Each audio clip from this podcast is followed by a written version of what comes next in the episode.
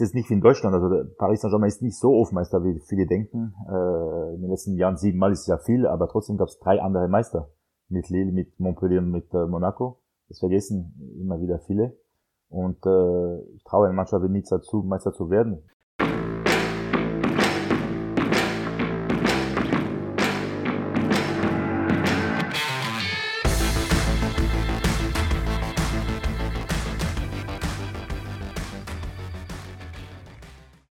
Der Create Football Podcast wird euch präsentiert von ist.de, dem Experten für Weiterbildungen und Studiengänge im Fußball- und Sportbusiness. Hallo und herzlich willkommen zu einer neuen Ausgabe vom Create Football Podcast. Heute mit einem ganz besonderen Gast, Quirin. Genau, wir haben uns heute Verstärkung rangeholt, heute mal wieder zu dritt, ist auch schon ein bisschen her. Ähm, mit Alexi Menüsch nehmen wir heute auf. Äh, ganz, ganz spannender Mann, äh, unter anderem Ligue A-Experte bei der Zone, arbeitet für L'Equipe, ähm, ist auch der Verfasser der Franck Ribéry-Biografie. Also ganz, ganz spannend, sehr, sehr krasser Fokus auf die Ligue A. Und da gibt's natürlich ja, vieles zu sprechen, Alexi. Ähm, haben uns da zu den Teams ein bisschen schlau gemacht und du natürlich mit deiner äh, großen Expertise wirst uns da hoffentlich ein paar spannende Geschichten heute erzählen zu den Teams. Ja, ich freue mich auch erstmal in der Runde dabei zu sein und äh, werde auf jeden Fall Vollgas geben. sehr gut, sehr gut. Äh, erzähl kurz vielleicht zu dir. Du, ich habe es gerade schon leicht ange, angeschnitten. Du arbeitest unter anderem für der Zone, für L'Equipe. Du hast die Franck Ribéry Biografie geschrieben. Äh, wie kam es dazu? Seit wann bist du schon in Deutschland? Also es ist eine ja, lustige Geschichte. Ich kam nach Deutschland oder nach München äh, am 11. Juli 1998. Das war ein Tag vor dem WM-Finale Frankreich-Brasilien. Und äh, habe ich dann das Finale hier in München erlebt oder mitverfolgt. Und äh, danach äh, war ich beim DSF, äh, die Online-Seite, die Sportseite, die damals gestartet ist, und wurde dann äh, von einem vom Praktikanten zum äh, ja, verantwortlich für den internationalen Fußball. Und das war die, ja, die Seite damals, die die meisten Klicks hatte. Und nach zwei Jahren habe ich mich dann äh, selbstständig gemacht, weil ich habe gespürt, ich kann mit einem Chef nicht arbeiten. Ich will einfach frei sein und durch meine ja, Doppelseite, halb Franzose, halb Deutscher. Äh, es ist natürlich eine äh, interessante Komponente, weil ich habe gespürt, da ist nicht so viel Konkurrenz, da könnte ich für französische Medien eine Art äh, Korrespondent werden. Und ähm, und vielleicht auch umgekehrt, also für die Deutschen über den französischen Fußball reden, aber die ersten 10, 15 Jahren würde ich sagen, war ich halt dann für L'Equipe, das ist im April dann genau 20 Jahre her, dass ich dort gestartet hat, L'Equipe ist wie der Axel Springer Verlag in Deutschland. Du hast L'Equipe, du hast France Football, gehört auch zum Haus und L'Equipe Magazine und jetzt seit äh, 15 Jahren L'Equipe TV. Und dann habe ich äh, 2016 dann bei der Zone auch am Anfang des Projekts äh, mitgewirkt als äh, Frankreich-Experte. Damals haben wir noch sehr viel Liga angezeigt, also drei, vier Spiele pro Spieltag. Und ähm, ja, das hat sich dann so weiter entwickelt. Und zu diesem Zeitpunkt bin ich dann auch immer mehr zum Frankreich-Experten für die deutschen Medien geworden. Und ich habe auch gespürt jetzt, äh, wo Paris Saint-Germain immer mehr Stars holt, immer mehr große Namen, dass auch die Aufmerksamkeit der Deutschen über den französischen Fußball deutlich größer geworden ist. Und ich muss feststellen, im Frühjahr 2022 äh, ist die Aufmerksamkeit der Deutschen gegenüber der Ligue 1 oder dem französischen Fußball deutlich größer als die Aufmerksamkeit der Franzosen gegenüber dem deutschen Fußball. Was mich interessieren würde, Alexi, ähm, wie bleibst du ständig up to date? Also wo informierst du dich? Ähm, gehst du die Zeitung durch? Hast du irgendwas studiert, eine Weiterbildung gemacht, äh, um dort noch breiter aufgestellt zu sein? Wo schöpfst du dein Wissen her?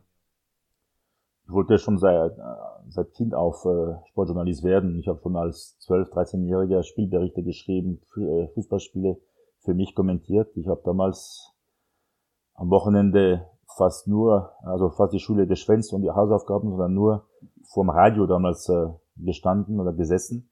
Es gab ja noch kein Internet in den 90er Jahren und ich war Fan von Paris Saint-Germain, von Bayern München und von Eric Cantona. Das heißt, dass ich jedes Spiel von Manchester United auf Englisch auf BBC Radio 5 Live verfolgt habe. Und so kam es halt. Und ich habe immer die Meinung, Ausbildung hin oder her, wenn du das im Blut hast, bist du einfach dafür äh, geboren und geeignet und äh, äh, deswegen habe ich mich da so weiterentwickelt und, und darf, und das ist für mich immer ein, eine Ehre, äh, diesen Privileg sogar, äh, diesen Beruf jeden Tag ausüben zu dürfen. Ich hoffe, ich kann es noch ein paar Jahre machen. Ja, sehr spannend. Ähm, gerade diese, diese ja, Leidenschaft für den Fußball, die ja, ist bei uns natürlich auch ganz, ganz stark drin. Gerade auch für den französischen Fußball haben wir auch so eine Art Leidenschaft entwickelt ähm, bezüglich Weiterbildungen in diese Branche. Auch was diesen ganzen, diesen ganzen Podcast jetzt bei uns natürlich von unserer Seite her auch zusammenfasst, ähm, ist natürlich wichtig, sich mit diesen Teams extrem gut auszukennen. Da können wir euch auf jeden Fall nochmal unseren Podcast-Sponsor des IST-Institut ans Herz legen ähm, da gibt's diverse Ausbildungen in diverse Richtungen, da kannst du gleich nochmal was zu sagen, Mats, äh, die euch einfach sowohl beim Einstieg in den Sport als auch generell bei der Entwicklung eurer Fähigkeiten, zum Beispiel in der, in der Analyse von Teams, von Spielern, ähm, als Scout extrem weiterhelfen. Also auf jeden Fall mal beim IST-Institut vorbeischauen. Genau, also bleibt ja auch komplett entscheidend, sich da einfach sehr, sehr breit aufzustellen, ein gutes fundiertes Wissen eben mitzubringen ähm, und das geht natürlich auch sehr viel in Richtung Politik. Alexi, wir werden jetzt gleich auch so gleich über Paris sprechen äh, und damit mal starten in die inhaltliche Episode. Und gerade da, ähm, ja, alleine die Vereinskonstrukte, wie sie in der heutigen Zeit vorherrschen, sind halt nicht mehr so ganz durchschaubar, gerade im Vergleich zu früher. Äh, umso wichtiger, dort eben die Insights zu haben. Wir haben es gesagt, IST.de, da könnt ihr euch perfekt weiterbilden. Und jetzt würde ich sagen, starten wir mal rein in die Episode und ähm, ja, würde sagen, wir fangen mal an ähm, und sprechen mal kurz über Paris Saint-Germain. Haben jetzt ja im Achtelfinale der Champions League ja wieder einen späten Sieg eingefahren, wie schon so oft in der Saison. Äh, Quirin, du hattest das ja auch im Vorfeld schon analysiert. Ähm, war nicht das erste Mal, dass Paris hinten raus noch ein Spiel gewonnen hat. Ja, genau, haben in der Liga, ich glaube, 14 Punkte noch in den letzten, ja, fünf bis zehn Minuten geholt. Ähm, Alexi, du hast ja auch schon das ein oder andere äh, Spiel für der Zone von Paris kommentiert. Du warst auch bei der Decoded-Folge von PSG dabei.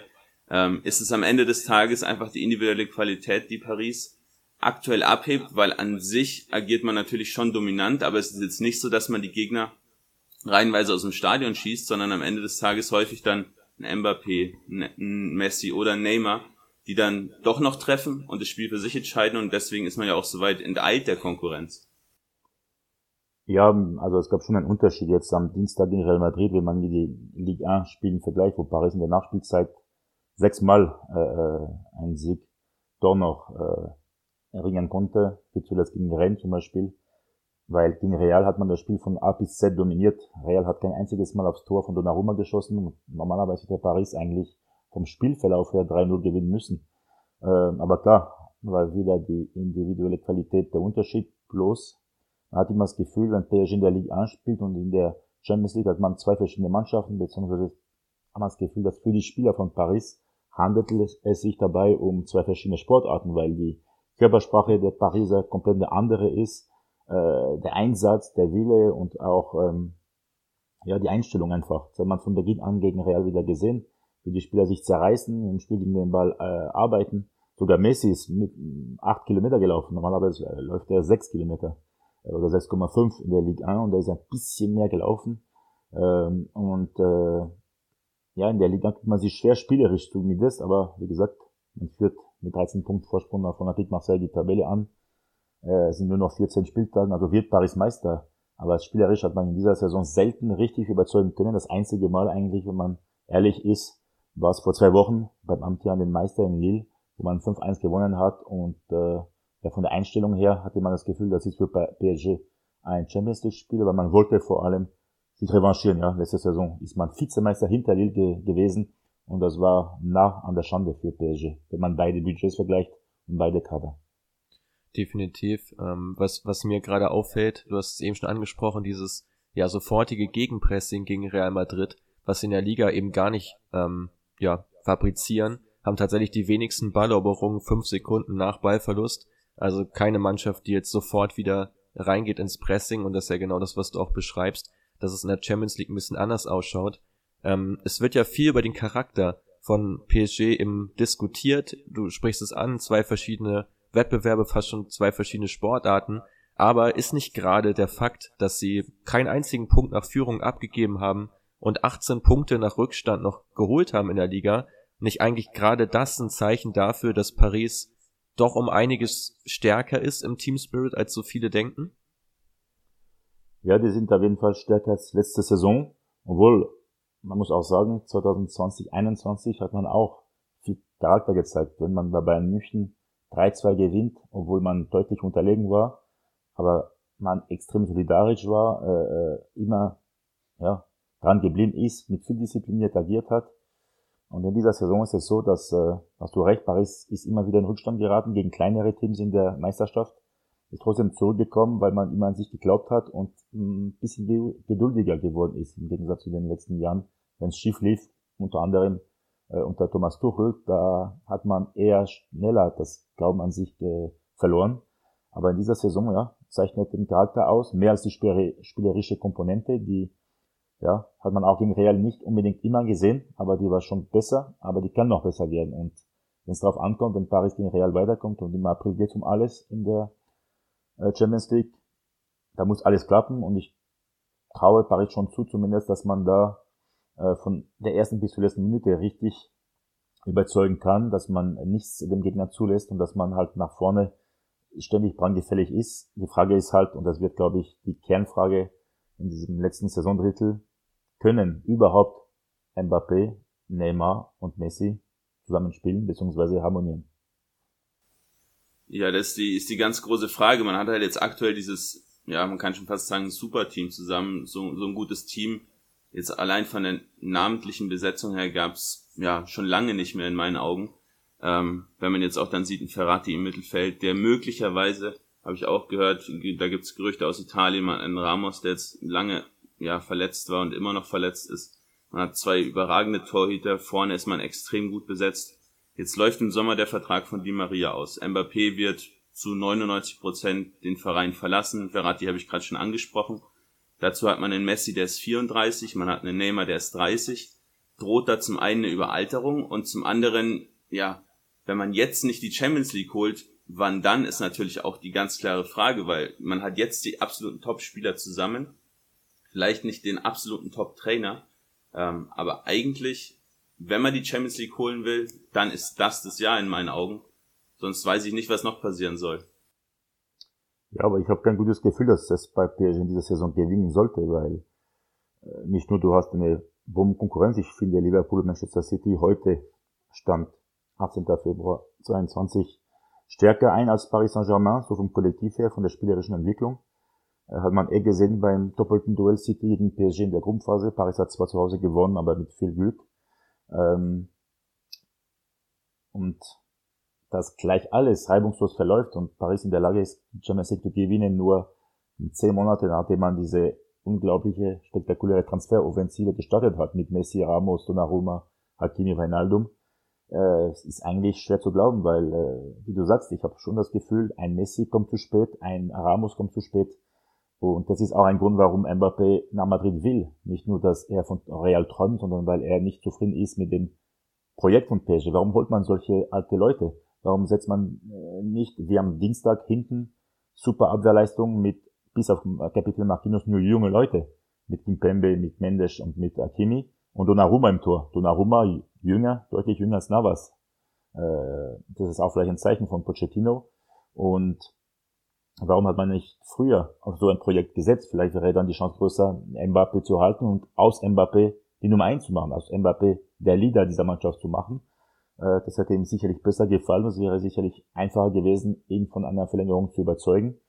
Ähm, natürlich ist der ganz große Traum von den Katari ausgerechnet in diesem Jahr, halbes Jahr vor ihrer eigenen Weltmeisterschaft äh, in Doha, äh, die Champions League zu gewinnen. Das wäre natürlich das Größte. Aber ich halte es nicht für möglich, weil Paris spielt nicht wie eine Mannschaft bis jetzt oder zu selten. Und warum sollte es von heute auf morgen so, so, so schnell klappen mit dieser, mit diesem Traumkader? Ja, ist aber bis jetzt keine Traummannschaft. Du hast äh, eben auch schon dieses Zusammenspiel der drei Topstars in der Offensive angesprochen. Ähm, wie denkst du, ja, kann das, wie denkst du, kann das funktionieren? Also Mbappé schon wieder ins Zentrum rein oder weiterhin auf Außen? So, gerade Messi hat jetzt ja als falsche Neun schon gezeigt, dass er dadurch deutlich mehr Bindung zum Spiel hat. Ähm, schießt auch extrem oft aufs Tor, hat schon einige Aluminiumtreffer auch dabei gehabt. Ähm, denkst du, das ist eher die prädestinierte Lösung? Also Neymar und Mbappé eher wieder ein bisschen über den Flügel und Messi dann durchs Zentrum? das ist auf jeden Fall die Tendenz, äh, dass Messi eher in der Mitte spielt. Da fühlt er sich deutlich am, am wohlsten und kann sein Potenzial deutlich besser ausschöpfen. Mbappé links ist einfach eine Granate, nur die, Sache oder die große Frage ist, wer spielt zum Beispiel in Madrid in zweieinhalb Wochen rechts. Ich würde Mbappé spielen lassen, weil dann hat er als Gegner ähm, womöglich Marcelo, weil Fernand gesperrt sein wird. Und aber ob es Mbappé will, er hat zwar super gespielt auf dieser Position bei der WM 2018 und so wurde auch Frankreich Weltmeister. Und Neymar spielt eh viel lieber über links. Also das wird schon ein Kopfzerbrechen sein für Pochettino. Man kennt auch das Ego, das überdimensionale Ego der, dieser drei Ausnahmestars.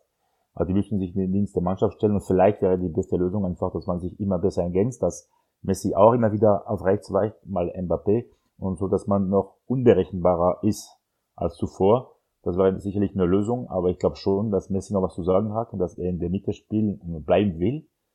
Äh, und ich würde schon tendieren, dass erstmal Neymar links spielt und dann äh, Mbappé, dass er rechts spielen muss. Aber ob das der künftige Madrilene äh, akzeptieren wird, ist eine andere Frage. Ja, die Thematik ist ja auch folgende, äh, wenn man jetzt mal ein bisschen vorausblickt, wo soll Mbappé Stand jetzt in Madrid spielen? Also da ist er auch auf dem linken Flügel Vinicius Junior stark gesetzt mit einer ziemlich starken Saison, auch wenn es jetzt gegen Paris doch eine recht schwache Partie von ihm war. Da hat Hakimi ihn schon ja gerade tempotechnisch ganz gut im Griff gehabt. Ähm, du hast ihn gerade schon angesprochen, Nuno Mendes, äh, ganz spannender junger Mann, ähm, auch mit einem Topspiel gegen Real jetzt unter der Woche, äh, generell sehr, sehr offensivfreudig. Diese Flügelzange mit Hakimi funktioniert da echt, echt super. Und jetzt möchte ich dich mal mit einem Augenzwinkern fragen, eigentlich schon schade, dass dein Lieblingsspieler Kursawa nicht mehr so oft zum Einsatz kommt. Ja, das äh, habe ich auch wieder geweint am Dienstag, weil er äh, war zwar im Kader, aber hat sich nicht mal warm gemacht. Na, Spaß beiseite. Ich bin auch äh, positiv überrascht von der Entwicklung von Nuno Mendes, der in der Hinrunde immer wieder Aussetzer hatte, aber ist noch sehr jung und Paris Saint-Germain ist halt eine andere äh, Mannschaft, ein anderer Verein vom Kaliber her als Sporting äh, Portugal. Ähm, und ich habe auch nicht verstanden, warum der Verein oder warum die Verantwortlichen, äh, wie schon in der Gruppenphase, Juan Bernat komplett draußen lassen und nicht ein anderer äh, Ausländer, weil es ging, es ging ja um diese Ausländerregelung, dass man äh, einer von denen äh, nicht auf der Liste setzen kann. Und warum ausgerechnet wieder Bernat? Also da gibt es sicherlich auch wieder Probleme in seinem Knie, würde ich mal sagen, beim Ex-Bayer. Dass man dann das Vertrauen schenkt in Mendes, weil wenn er verletzt ist, dann müsste womöglich wirklich Kosawa spielen oder eben ein Abdul Diallo, der aber lieber in der Mitte agiert. Und Mendes hat, ja, wie du sagst, ein Topspiel abgeliefert am, am Dienstag und war sehr, ist schon ein sehr kompletter Spieler, ist, spielt mit sehr viel Selbstbewusstsein, ist schon sehr abgeklärt, sehr reif in seiner Spielweise. Und das war auf jeden Fall ein äh, kluger Schachzug der Verantwortlichen auf dem Transfermarkt äh, Ende August, kurz vorm äh, Transferschluss. Und äh, wie gesagt, da kann man nur die Daumen drücken bei PSG, dass sich äh, Mendes nicht verletzt jetzt in den nächsten Wochen, vor allem in der Champions League, weil dann wäre es ein ganz großes Problem in, in, auf dieser Position, weil egal ob dann Diallo oder Kosawa zum Einsatz kommen sollte, das wäre ja natürlich äh, ja, ein Segnen für den Gegner, egal wie der heißt, auch wenn Benfica im Viertelfinale auf Paris spielen, äh, kreuzen sollte. Ja. Ja, zu, zu Nuno Mendes gibt es auch einen ganz, ganz spannenden Wert. Äh, tatsächlich in der Liga den höchsten XG-Build-Up-Wert. Ähm, der Wert gibt ja im Grunde genommen an, an wie vielen, an wie guten Spielzügen der Spieler beteiligt war. Und da hat Mendes in seiner Einsatzzeit, also auf 90 Minuten gerechnet, tatsächlich noch einen besseren Wert als Marco Verratti, den man in der Kategorie ja oben vermutet. Also man sieht da schon auch den Impact, äh, den Mendes hat auf das PSG-Spiel, wenn er zum Einsatz kommt. Und ich glaube schon auch, dass der noch im Laufe der Saison immer besser werden wird, äh, sich auch noch mehr an das Team gewöhnt. Ähm, definitiv eine Verbesserung äh, gegenüber Dialog, gegenüber Bernat und auch natürlich gegenüber Quisava. Ja, vor, vor allem auf dieser linken Seite mit Neymar, das ist natürlich schon, äh, wenn Neymar dann auch mal wieder fit ist, ähm, eine ziemlich starke Kombination mit den beiden und man agiert ja auch häufig eher linkslastig. Äh, bevor wir gleich zu Marseille übergehen, zum aktuellen Tabellenzweiten, Alexi, äh, vielleicht noch ein kurzes Wort zur ja, Nachwuchsarbeit von Paris, weil wir haben jetzt Mendes angesprochen, wir haben Hakimi, Donnarumma angesprochen, viele junge Spieler. Ähm, man sieht jetzt aber, wie sich ein, ein Kunku in Leipzig entwickelt, wie sich ein Diaby ähm, in Leverkusen entwickelt. Dazu Vea, Eduard, Adli, äh, Ikone, Nsoki, Aocic. Unfassbare Namen, die Paris da produziert hat. Der nächste Junior Dina Ibimbe, den ich auch total spannend finde, der aber vermutlich auch im Sommer jetzt das Weite suchen wird, eben aufgrund mangelnder Einsatzzeiten. ähm, generelles Problem, dass die Jugendspieler einfach nicht das Vertrauen geschenkt bekommen? Oder ist es schlichtweg so wie zum Beispiel auch beim FC Bayern, dass natürlich die Qualität ähm, des Profiteams so stark ist, dass man gar nicht die Möglichkeit hat, diese jungen Spieler reinzuwerfen? Du hast auch noch Dienst der Command eigentlich äh, ja, stimmt, den vergessen, der ausgerechnet in dem PSG das entscheidende Tor im Champions League Finale erzielt hatte. Ja, das ist einfach so, dass die Katari äh, nicht auf Jungen setzen, dass sie nur ja, große Namen sehen wollen. Namen oder Spieler, von denen man weiß, da werden sich die Trikots äh, äh, wie Baguettes äh, verkaufen. Und ja, damals war noch ein Kunku Diaby zu grün, obwohl Thomas Tuchel wollte beide behalten und äh, das hat aber die Scheiß nicht interessiert. Die wollten einfach nur Topstars auf dem Platz haben. Jetzt sehen sie natürlich auch die Entwicklung äh, dieser Spieler und ein Kunku ist wieder ein Thema für nächste Saison bei PSG. Und das war natürlich auch äh, vielleicht eine, ein neuer Weg, den die Bosse von Paris Saint-Germain äh, äh, nehmen würden, weil sie auch das Gefühl haben, wir müssen eh unseren Kader verjüngen. Wie schon erwähnt, Messi, auch Neymar äh, wird nicht mehr der Alte und Ramos sowieso nicht, Navas und so weiter. Und dann muss man schon an die Zukunft denken, vielleicht damit sich die Fans noch mehr identifizieren mit diesem Verein, weil da gibt's auch äh, Probleme. Äh, die Fans sind nicht zufrieden mit der Entwicklung des äh, Vereins, weil man setzt zu sehr auf große Namen, zu sehr auf auf auf ja Glamour und und und äh, Flair und und aber nicht aufs Sportliche an sich und so haben die Fans schon große Probleme, sich zu 100 Prozent zu identifizieren und wenn so ein Spieler wie ein Kunku, Coman oder Diaby wieder das PSG-Trikot irgendwann mal äh, tragen würden, das wäre für die Fans natürlich eine fantastische Nachricht. Aber wie gesagt, da setzt man zu wenig äh, auf die Jugend, obwohl das Jugendzentrum von Paris Saint-Germain einer der besten der Welt ist. Und äh, da, baut man auch ein Jugendzentrum auch äh, gerade in Paris auf, zusammen mit den Profisabteilung, der Ende nächsten Jahres, glaube ich, äh, äh, eingeweiht werden soll. Aber da hat man schon äh, zu sehr auf Zars und, und, und äh, ja, das Glamour-Effekt gesetzt und das sorgt dafür, dass es eine kleine Fraktur, einen Bruch gibt zwischen Fans und, und Verantwortlichen und da müssen sie höllisch aufpassen, weil sonst äh, äh, kann das Projekt wirklich, äh, zum Beispiel wenn Paris jetzt im Achtelfinale ausscheidet, will gar nicht wissen, was da abgeht in dem Verein, was da für Konsequenzen drohen. Und äh, das wäre wieder das Thema, warum habt ihr nicht ein bisschen mehr die, die jungen Talente äh, vertraut? Und das ist schon ein großes Problem, seit die Scheiß vor zehn Jahren in Paris eingestiegen sind. Spannende Insights zu Paris Saint-Germain. Wir könnten auch einen eigenen Podcast nur über den Verein machen, glaube ich. Ähm, wahnsinnig viele Sachen, Problem, die, hier, die hier äh, relevant sind. Trotzdem, wir wollen auch über die anderen Teams natürlich reden. Ähm, und wir starten jetzt mal rein mit Olympique Marseille. Ähm, wie ist da die Beziehung zwischen Fans und Club? Unter Jorge Sampaoli hat man jetzt ja doch wieder deutlich zum Ballbesitzfußball zurückgefunden. Ja, aber da gibt's auch Probleme, weil Jorge Sampaoli ist eh das heißt man El Loco, auch verrückt. Äh, zuletzt äh, hat er wieder man, seine Mannschaft aufgestellt, ja, mal drei, mal viererkette. Äh, Spieler auf ungewohnter Position wie Pap Gay, der normalerweise im defensiven Mittelfeld vor der Abwehr spielt und auf einmal auf dem Flügel stand, das hat er noch nie gespielt. Oder äh, Akadius Milik immer wieder auf der Bank äh, lässt und wenn Milik spielt, dann trifft er ohne Ende, wie gestern wieder in der Europa Conference League oder zuletzt in der Liga am Sonntag wieder Doppelpack. Also vier Tore innerhalb von vier Tagen. Und trotzdem passt es nicht zwischen beiden und ich weiß nicht, ob, ob, ob, dieses, ob diese Beziehung OM St. Pauli noch lang dauern kann, weil gut, er passt zur Umgebung von Marseille, so verrückt, so leidenschaftlich. Äh, Fußball ist eine Religion in, in Marseille, das ist vielleicht das Wichtigste sogar äh, nach der Bouillabaisse und, und der Pastis natürlich, aber von der Entwicklung des Projekts von äh, Eigentümer, dem Amerikaner McCourt, zwar ist Marseille Zweiter, aber profitiert eher von der mangelnden Konstanz der anderen Großen wie Olympique Lyon, Monaco, Lille oder sogar Nizza jetzt gerade. Und äh, man weiß nicht wirklich, wo das hinführt bei Olympique Marseille. Da gibt es kein klares Konzept an sich, keine klare Handschrift auch von St. Pauli. Und äh, ich mache mir große Sorgen, wenn Marseille wieder in der Champions League spielt im September, dann drohen wieder nach sechs Spieltagen 0 bis 1 Punkt.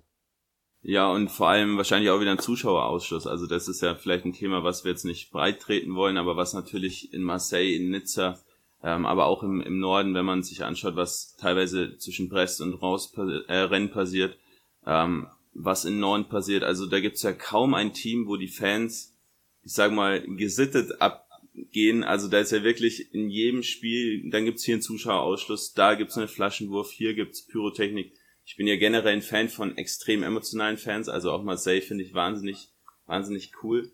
Ähm, aber ist natürlich schon für die Vereine auch finanziell natürlich schon eine Bürde. Mit diesen Fans, wo man ständig wieder Strafen zahlen muss und ständig dann wieder einen Zuschauerausschuss hat. Und das Marseille ist ja da so der Kopf des Ganzen, oder?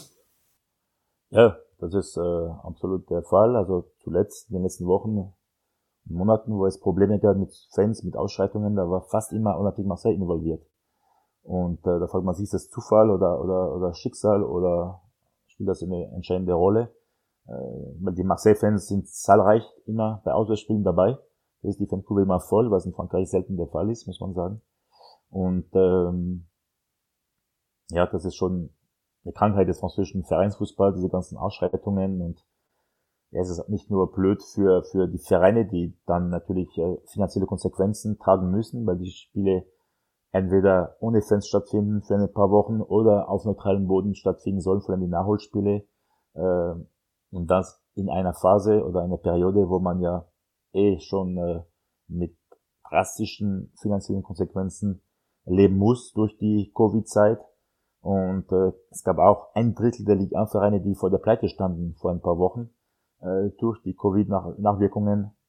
Und dann ist es natürlich auch blöd für und traurig sogar für die für das Image der Liga, weil äh, ich habe das Gefühl, äh, die letzten zwei, drei Jahre ist die Liga deutlich offensiver geworden. Man hat den Torschnitt von 2,2 im Durchschnitt auf, auf 2,7, 2,8 erhöht. Das ist schon ein drastischer Unterschied.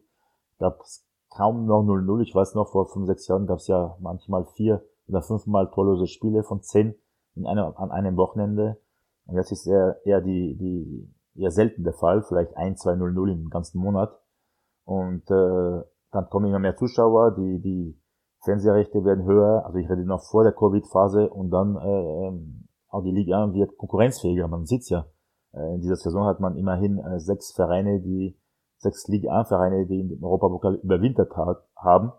Deutlich mehr also äh, äh, als andere Konkurrenten und das ist schon ein gutes Zeichen. Aber diese Ausschreitungen machen alles kaputt, muss man sagen. Das Image, ähm, die Renommee und dafür oder, oder darunter leiden die Verantwortlichen, aber auch viele Fans, weil es handelt sich meistens nur um ein paar Idioten, sage ich mal in Anführungszeichen, die äh, für diese Ausschreitungen sorgen, oder für diese Unruhe.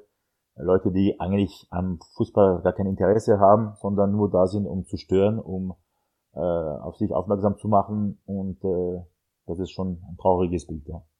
Ja, ja, gebe ich dir total recht. Also gerade auch in, in Bezug auf diese Attraktivität der Liga, die ja eigentlich gestiegen ist. Also nicht nur an diesem 0 zu 0 Beispiel, das du genannt hast, was ich finde, was sich eher so Richtung Spanien jetzt ähm, bewegt, ja. äh, dass die auch deutlich mehr diese ja doch recht eintönigen, langweiligen Spiele drin haben. Das ist in Frankreich schon anders. Äh, und auch gerade dieser Talente-Fokus ist in den letzten Jahren ja wirklich nochmal extrem ähm, zur, zur Geltung gekommen. Äh, eigentlich hat da ja fast jedes Team wirklich ein, zwei, wenn nicht sogar drei Spieler, die wirklich höchst spannend sind. Ähm, einer davon spielt aus meiner Sicht oder eigentlich schon mehrere ja auch in Marseille. Ähm, aber über Saliba würde ich ganz gerne mal kurz mit dir sprechen. Ähm, meiste Pässe der ganzen Liga, dazu noch die beste Quote bei den Pressing-Aktionen. Also wenn er wirklich früh und schnell Druck ausübt, ist er dabei auch extrem erfolgreich, ähm, gewinnt fast 50 Prozent äh, von diesen Zweikämpfen. Äh, wie siehst du seine Rolle äh, im Marseille-Team? Er gehört zu den drei, vier Säulen von St. Pauli, der meist eingesetzte Spieler in dieser Saison mit Gendusi, der Mexicana und äh, er, Saliba wurde von, ich glaube im Pokal in Marseille, genau, äh, in Nizza, beim 1 zu 4 wurde er als Rechtsverteidiger eingesetzt, also überhaupt nicht seine Position, da hat er schon gelitten, auch da unverständlich diese Wahl von, diese Entscheidung von, von Jorge St. Pauli, aber in der Innenverteidigung, egal ob in einer Vierer- oder Dreierkette, gehört Saliba ganz klar zu den größten französischen Hoffnungsträgern. Und äh, für die im Hinblick, sage ich mal, auf die WM 2026 in den USA, Kanada und Mexiko wird er sicherlich eine interessante Rolle spielen, obwohl natürlich auf dieser Position die Konkurrenz größer äh, ist als äh, in jedem anderen Land, weil äh, Lacroix wird auch mal seine Chance bekommen. Ähm, Konate, der Ex-Leipziger, der auch seinen Weg macht in Liverpool gerade, äh, auch ähm, viele andere Spieler werden werden da äh, auf dieser Position gefragt, beziehungsweise haben große Ambitionen. Aber er ist schon so talentiert und hat ein Gesamtpaket, er trägt das moderne Spiel, er ist beidfüßig, äh, in der Luft kaum zu bezwingen, hat aber, was mir imponiert, ein super Stellungsspiel. Er ist sehr intelligent, sehr klug, antizipiert, äh, richtig klug immer die, ja, vor die Pässe in die Tiefe des Gegners, so dass er für jeden äh, direkten Gegner, also für jeden stürmischen äh, Gegner äh, im Sturm äh, unangenehm ist und äh, er macht seinen Weg auf jeden Fall. Er ist auch deutlich disziplinierter geworden. Man versteht nur nicht, warum er bei Arsenal seine Chance nicht bekommen hat, weil er macht wirklich eine tolle Arbeit. War schon letzte Saison in der Rückrunde der Fall bei Nizza, wo er mit Todibo auch äh, ein interessantes Duo ge gebildet hatte. Aber jetzt mit äh, bei Olympique Marseille hat er, sage ich mal, noch eine andere Dimension genommen, ist noch reifer geworden, noch stärker. Und ähm, kann man nur hoffen, dass Marseille die Option zieht, weil äh, er gehört zu, ja, vielleicht zu einer der wichtigsten Spieler der Zukunft. Und wenn Marseille in Zukunft äh, sich stabilisieren will und regelmäßig an der Champions League teilnehmen möchte, dann müssen sie definitiv ein bisschen in die, Tische, in die Tasche greifen und, und so einen Spieler behalten. Das ist ja, ist ja generell die Thematik, die mich auch so ein bisschen beschäftigt bei Marseille, dass ja viele Leistungsträger, also du hast es schon angesprochen, Saliba, ähm, aber auch Paul Lopez, dazu Gendouzi und auch Cengiz Ünder, eigentlich vier wirklich wichtige Spieler, ähm, aktuell ja nur geliehen sind. Teilweise gibt es so eine Kaufoption, teilweise eine Kaufpflicht mit Bedingungen, teilweise auch gar nichts. Ähm, muss man erstmal schauen, dass man diese vier Spieler überhaupt verpflichten kann. Ähm, darüber hinaus, Harit ist auch ausgeliehen, bin ich mir aber nicht sicher, ob man ihn verpflichtet hat, jetzt nicht die Rolle, die man sich vielleicht von ihm vorgestellt hat. Was für eine Überraschung, ja. Ja. ähm, generell schon ein Kader, der auch im Sommer jetzt sehr, sehr stark umstrukturiert wurde mit wirklich vielen Neuzugängen, auch Poliraola mit einer wirklich äh, ziemlich starken Saison. Also da auch ein interessanter Wert, dass von diesen Schlüsselpässen ähm, nur Messi und Payet in der Liga mehr spielen. Oder Payet, ich kann es ja gleich mal berichtigen. Ich weiß seit Jahren nicht, was eigentlich die richtige Aussprache ist. Ähm, also ein Kader, der immer wieder wirklich umstrukturiert wird mit vielen Neuzugängen. Aber es ist schon, es ist schon die Frage, kann man das Ganze finanziell auch wirklich so stemmen? Du hast gesagt, ein Investor ist da. Jetzt hat man im Winter nochmal nachgelegt, auch einen Bakambu dazugeholt. Bambadier entwickelt sich wirklich stark. Äh, wie siehst du da auch finanziell die nächsten ein, zwei Jahre in Marseille? Das ist die große Frage, was äh, Frank McCourt, der Eigentümer, vorhat. Er ist äh, kein Tatari, der jetzt äh, Geld ohne Ende reinpumpt, auch kein Jim Radcliffe, der Eigentümer von Nizza, der Engländer, der auch bereit ist, einiges zu investieren und auszugeben äh, eigentlich wollte Frank McCourt, als er begann, damals als OM-Besitzer, junge Spieler holen und äh, für wenig Geld und die teurer verkaufen. Also ein bisschen das Red Bull-Modell von Leipzig oder von Dortmund. Und äh, das hat mich wirklich hingehauen. Ich glaube schon, dass St. Pauli da andere Ambitionen, andere Sicht der Dinge hat. Er will, er wollte schon jetzt im Winter vier, fünf neue Spieler verpflichten. Hat mich ganz hingehauen, aber aber wenn er über, über die Saison hinaus bleiben sollte in Marseille, dann wird er sicherlich wieder andere Vorstellungen haben und da befürchte ich, dass da wieder zu viele Wechsel, zu viele Neuigkeiten im Kader gibt, so dass man wieder Monate braucht, bis die Automatismen greifen. Und deswegen fällt mir da die klare Sicht in diesem Projekt, die klare Struktur oder die klare Handschrift. Und äh, ich sage jetzt ganz ehrlich, wenn Marcel und Nizza mit PSG in die Champions League einziehen, dann sehe ich da bin ich optimistischer, was die Chancen von Nizza in der Königsklasse betrifft, weil die Geld investieren werden und die Mannschaft aber mit deutlich mehr Kopf und Struktur verstärken werden als Olympique Marseille, wo da, wie gesagt, keine Gradlinigkeit zu festzustellen ist seit Jahren. Ähm, wie du gesagt hast, wenn man Arid holt und der schließt die ganze Zeit auf der Bank und Kolasinac hat gestern wieder nicht gespielt, warum holt man eigentlich solche Spieler? Und äh, da fällt mir einfach ja das Verständnis für viele äh, Spieler oder bei vielen Spielern, warum man so agiert, warum ja, stellt äh, St. Pauli die Mannschaft wieder so auf, warum diese Spieler auf der falschen Position oder besser gesagt auf der ungewohnten Position. Also es ist schon äh, merkwürdig, was da abgeht bei Olympique Marseille und äh, da fällt mir einfach ja die, die, die, die Struktur im ganzen Verein aber vor allem was das sportliche Projekt äh, betrifft. Und äh, das äh, da kann ich mir nie vorstellen, dass Marseille konstant wird und, und sich da im Top 3 der französischen Liga etablieren wird. Nicht nur, weil die Konkurrenz groß ist mit Lyon, Monaco und Nizza, sondern weil man einfach selber ja, nicht konsequent genug ist mit seinem Projekt. Da fällt ja. mir wirklich der Glauben. Ja, ja. Ja, ich verstehe schon, was du meinst. Gerade so diese, diese Nachhaltigkeit äh, in der Kaderplanung, die du gerade im Vergleich zu Nizza natürlich, ja, an der Côte d'Azur da deutlich mehr hast, ähm, bei den, bei der, ja, OGSC, ähm, über die wir jetzt auch gleich nochmal ein bisschen sprechen wollen. Vier Punkte ja Abstand zu Olympique Marseille. Ähm, ganz, ganz interessant natürlich die Trainerpersonalie Galtier, der vor der Saison aus Lille gekommen ist. Ähm, ja, was hat sich unter ihm verändert in Nizza im Vergleich zum Vorjahr? Ja, wenn ich da mal kurz einhaken darf. Alexi, ich, ich erinnere dich ans letzte Wochenende, du hast gesagt, Galtier, bester Trainer Europas und Nizza Meister 2022, 2023. Jetzt bin ich mal gespannt. Ich finde Galtier auch super, ähm, aber deine Meinung interessiert mich jetzt auch sehr. Meister, bester Trainer Europas sogar? Ich dachte in Frankreich. Nee, nee, Europas. Ich hast du, hast du direkt mitgeschrieben. aber würde ich, sogar auch, würde ich sogar auch fast mitgehen, muss ich, muss ich auch sagen. Ja, wenn Nizza äh, Meister 2023 ist möglich, weil äh, es ist nicht wie in Deutschland, also Paris Saint-Germain ist nicht so oft Meister, wie viele denken. Äh, in den letzten Jahren siebenmal ist ja viel, aber trotzdem gab es drei andere Meister. Mit Lille, mit Montpellier und mit äh, Monaco. Das vergessen immer wieder viele. Und äh, ich traue einer Mannschaft wie Nizza zu, Meister zu werden, wenn man sich klug verstärkt. Und das traue ich dieser Verein zu, weil man mit extrem viel Professionalismus arbeitet, mit viel äh, Qualität auch bei den Personen, bei den handelnden Personen. Also da sehe ich mehr Bodenständigkeit, mehr, äh, ja, wie gesagt, Professionalismus auf allen Etagen äh, bei Nizza als bei Olympique Marseille, wenn man will. Und natürlich wird das eine riesen Herausforderung tatsächlich, sollte tatsächlich Nizza die Champions League erreichen, wäre eine Premiere in der Geschichte von OGC Nizza. Ähm, da bin ich sehr gespannt, aber ja, äh, dieser Verein ist einfach deutlich besser aufgestellt als letzte Saison. Die Engländer sind eingestiegen, also Ineos vor drei Jahren mittlerweile, glaube ich. Und in den letzten zwei Jahren gab es immer noch zu viele Höhen und Tiefen. Und natürlich war die Personalegalität entscheidend, dass man ähm, sich oder dass man wieder auf dem richtigen Weg ist, dass man äh, oben mitspielt, äh, weil äh, er ist einfach einer dafür, der die Mannschaft sehr klug verstärkt hat auf gewissen Positionen, nicht unbedingt mit ganz großen Namen. Das ist überhaupt nicht das Projekt von Nizza. Man will einfach konkurrenzfähig sein, ecklig spielen, wie zuletzt Nizza im Pokal bei PSG, wo man im Elfmeterschießen weiterkam. Ähm, top organisiert, mit einer klaren Struktur.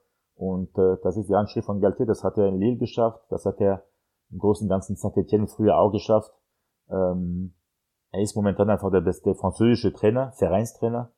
Ähm, das ist auch nicht so schwer, muss man sagen, weil die bei den anderen großen Vereinen in, in der Ligue 1 sind Ausländer, wie Boss in Lyon oder Clermont, Monaco und St. Paul in Marseille. Aber er hat es wirklich gut geschafft. Es war nicht einfach. Natürlich gibt's noch keine, nicht die erwünschte Konstanz bei Nizza, wie man zuletzt gesehen hat mit der Niederlage zu Hause gegen äh, Aufsteiger Clermont oder noch andere solche Patzer gegen kleinere Teams. Aber äh, Nizza hat da den Vorteil natürlich jetzt äh, im Europapokal nicht dabei zu sein, kann sich also fast komplett auf die Meisterschaft fokussieren, denn man ist auch immerhin im Halbfinale des Pokals. Und äh, ich traue auf jeden Fall Nizza zu, in den nächsten Jahren eine große Rolle zu spielen und äh, der Konkurrent äh, Nummer eins von Paris Saint-Germain zu werden, weil ich bin mir sicher, wenn Nizza seine Ziele im Mai erreicht, wenn man sich richtig nochmal verstärken, nicht mit zehn neuen Spielern, mit vielleicht mit nur drei, vier, aber auf entscheidende äh, Positionen auf dem Platz, sodass man nächste Saison noch den nächsten Schritt äh, äh, schaffen kann. Womit wir letztlich einmal mehr bei der Kaderplanung wären, ähm, dass es eben ja da nicht auf Pump geht, sondern eben ganz gezielt die wichtigen Positionen verstärken, so wie es ja auch Liverpool letztlich vor einigen Jahren geschafft hat, ähm, ja seinen Kader sukzessive und kontinuierlich aufzubauen mit jungen Spielern ja vor allem auch. Ähm, tatsächlich hast du recht, dass die Liga ja auch gar nicht so auseinander ist, wie man es jetzt vielleicht denken würde, mit äh, den 59 Punkten, die PSG geholt hat nach Expected Points, das ist ja auch wieder ein statistisches Modell, ähm, wäre Paris auch tatsächlich nur sechs Punkte vor Nizza. Also so deutlich, äh, wie es jetzt in der Tabelle ausschaut, ist es eigentlich nicht, rein von der Performance her. Und ich finde, dass man gerade die Weiterentwicklung von Nizza ja auch daran abmessen kann, dass man deutlich stabiler steht. Also auswärts in der aktuellen Saison tatsächlich nur drei Gegenspiel, äh, Gegentore aus dem offenen Spiel heraus, also keine Standardsituation, finde ich schon echt ein wirklich, wirklich starker Wert, der ja auch mit einer wirklich fantastischen Torwartleistung zusammenhängt von Walter Benitez, äh, der über fünf Gegentore schon verhindern konnte in der aktuellen Saison. Also gerade defensiv, finde ich, sieht man die Entwicklung in Nizza sehr, sehr stark in der aktuellen Saison. Ja, es ja. ist ja auch so ein bisschen das, das Steckenpferd von Galtier. Also jetzt ja auch letztes Jahr in, in äh, Lille, glaube mit 21 Gegentoren Meister geworden. Natürlich vorne auch mit dem Burak Gilmas, auf den wir später noch zu sprechen kommen. Ähm, auch einen sehr, sehr wichtigen Mann gehabt, aber vor allem eben defensiv dieses äh, Trio eben auch aus Mania, aus Bortmann, aus Font, äh, die sehr gut harmoniert haben. Und das gleiche hat man jetzt ja eben auch wieder so ein bisschen mit Benitez, davor Dante Todibo, teilweise auch mit Dreierkette. Ähm, und da sieht man schon auch so ein bisschen, wohin es geht. Eben defensiv sehr, sehr stark stehen, ähm, dann ja auch mit hoher Qualität mit Ball Torchancen kreieren ähm, und eben immer wieder auf diesen Positionen, wo zwei Spieler sind, so ein bisschen ein Alt-Jung-Duo bilden. Also ich habe gerade schon gesagt, Bot, äh, Bottmann mit Font, äh, jetzt Todibo mit Dante. Im Sturm Bura Gilmas mit Jonathan David letztes Jahr. Äh, jetzt mit ähm, Andy Delore, einer meiner absoluten Lieblingsspieler in der Liga, so ein ja, giftiger und, und cooler Angreifer, ähm, eben zusammen mit Amin Guiri, der ja die Saison seines Lebens bisher spielt. Ähm, ist schon so das Erfolgsgeheimnis, oder? Dass man nicht nur auf junge Spieler setzt, äh, wie es vielleicht andere Teams machen, die ja so ein bisschen diesen Talentefokus fördern wollen, sondern dass man diese Mischung eben ja kreieren kann. Ja genau, die Mischung macht's. Das sie zeigt ähm, fast an jedem Wochenende und ähm, das beste Beispiel ist einfach das, äh, dieses Innenverteidiger-Duo aus Dante, mittlerweile 38, und äh, Todibo, der bei Schalke katastrophal war, wie damals die ganze Mannschaft. Und er hat sich extrem stabilisiert bei, bei Nizza, dank auch Dante, auch dank dieses Projekts, dank, äh, dank des Training, äh, täglichen Trainings mit äh, Christophe Galtier. Und diese Mannschaft harmoniert, äh, die ist wirklich unangenehm zu spielen. Mich äh, begeistert vor allem der Bruder von Marcus Thuram, Gefren im Mittelfeld, der auch sich toll entwickelt hat, der mittlerweile Stammspieler ist, trotz großer Konkurrenz. Ähm, und der das Spiel prägt, also auch äh, von Box to Box überragend ist, erinnert mich ein bisschen an den jungen Leon Goretzka damals. Und äh, ja, das ist wieder die, die, die Handschrift von, von Christophe Galtier. Die Mannschaft ist äh, sicherlich auf dem richtigen Weg. Wie gesagt, es muss noch konstanter werden, weil du kannst dich nicht äh, so oft erlauben, zu Hause äh, gegen Mannschaften, die im Abstiegsstrudel stehen, äh, zu verlieren oder, oder unentschieden zu spielen. Da muss eine größere Konstanz, wenn man das Podium erreichen möchte am Saisonende und das Podium behalten möchte. Und das wird schwer genug, weil Lyon Monaco äh, sind noch hungrig und äh, haben noch ein paar Ambitionen in dieser Meisterschaft und Mannschaft wie Straßburg oder Rennes, wenn wir auch noch dazu kommen, lauern auch. Also muss Nizza schon äh, wieder den richtigen Weg finden, äh, weil es gab ja zuletzt zwei Niederlagen in Folge. Was tut der Liga gut, dass so eine Mannschaft äh, ähm, für einen frischen Wind sorgt in der Liga.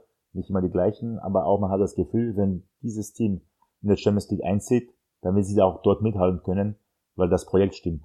Weil die Verantwortlichen wissen, was sie wollen und die sind nicht in der Lage, beziehungsweise sind nicht äh, bereit, äh, ihre Mannschaft zu verkaufen, wie zuletzt äh, in den letzten Jahren es öfters bei Lille der Fall war. Aber man sagen, die Nordfranzosen haben sich in der Champions League im Herbst ziemlich gut verkauft.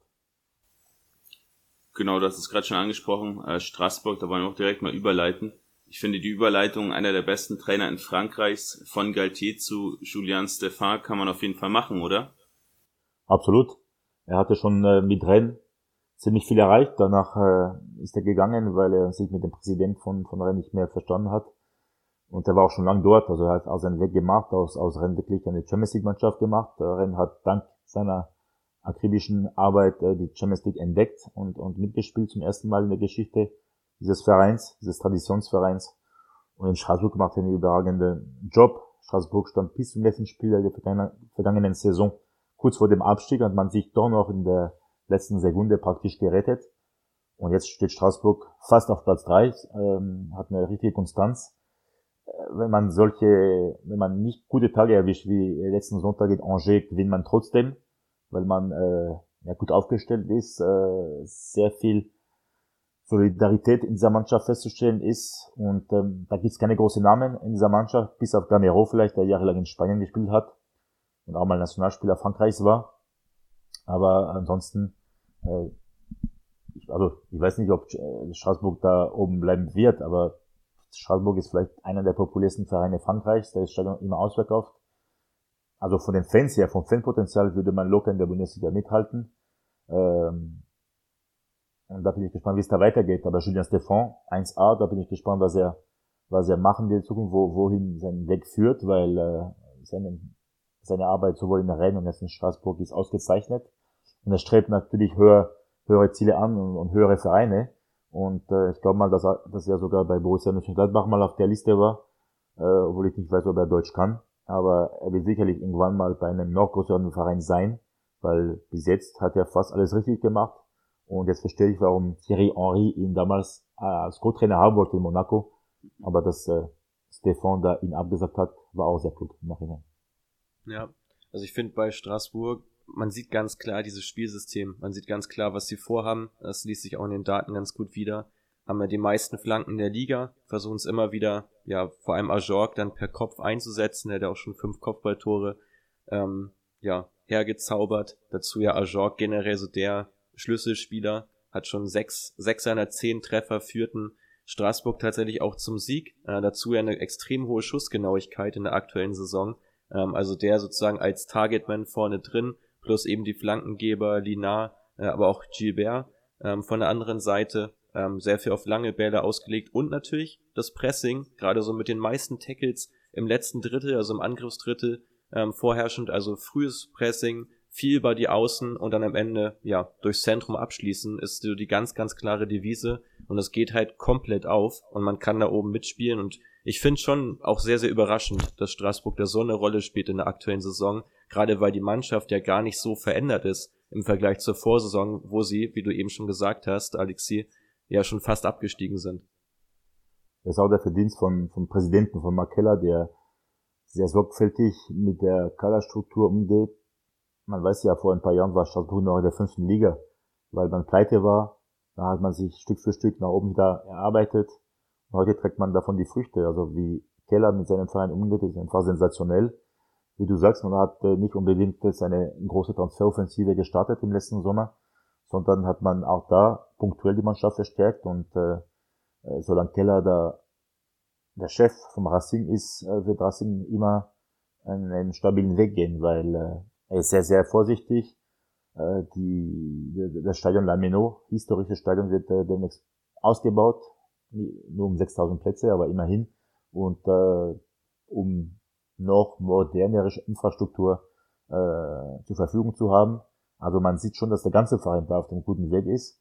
Und es wäre also keine Überraschung, wenn die Elsässer demnächst mal auch äh, auf der europäischen Szene dabei sein würden, weil äh, die sind wirklich sehr strukturiert. Letzte Saison hat es nicht so hingehauen, auch weil das Verhältnis Mannschaft-Trainer nicht mehr gut war. Nach gut fünf Jahren hat es nicht mehr so hingehauen zwischen Thierry Loret und, und, und äh, sein, sein Team. Irgendwann ist es auch gut, ja, wenn man so lange zusammen arbeitet und deswegen hat ähm, Straßburg einen oder neuen Impulse gebraucht durch den neuen Trainerstab, durch äh, Julien Stéphan.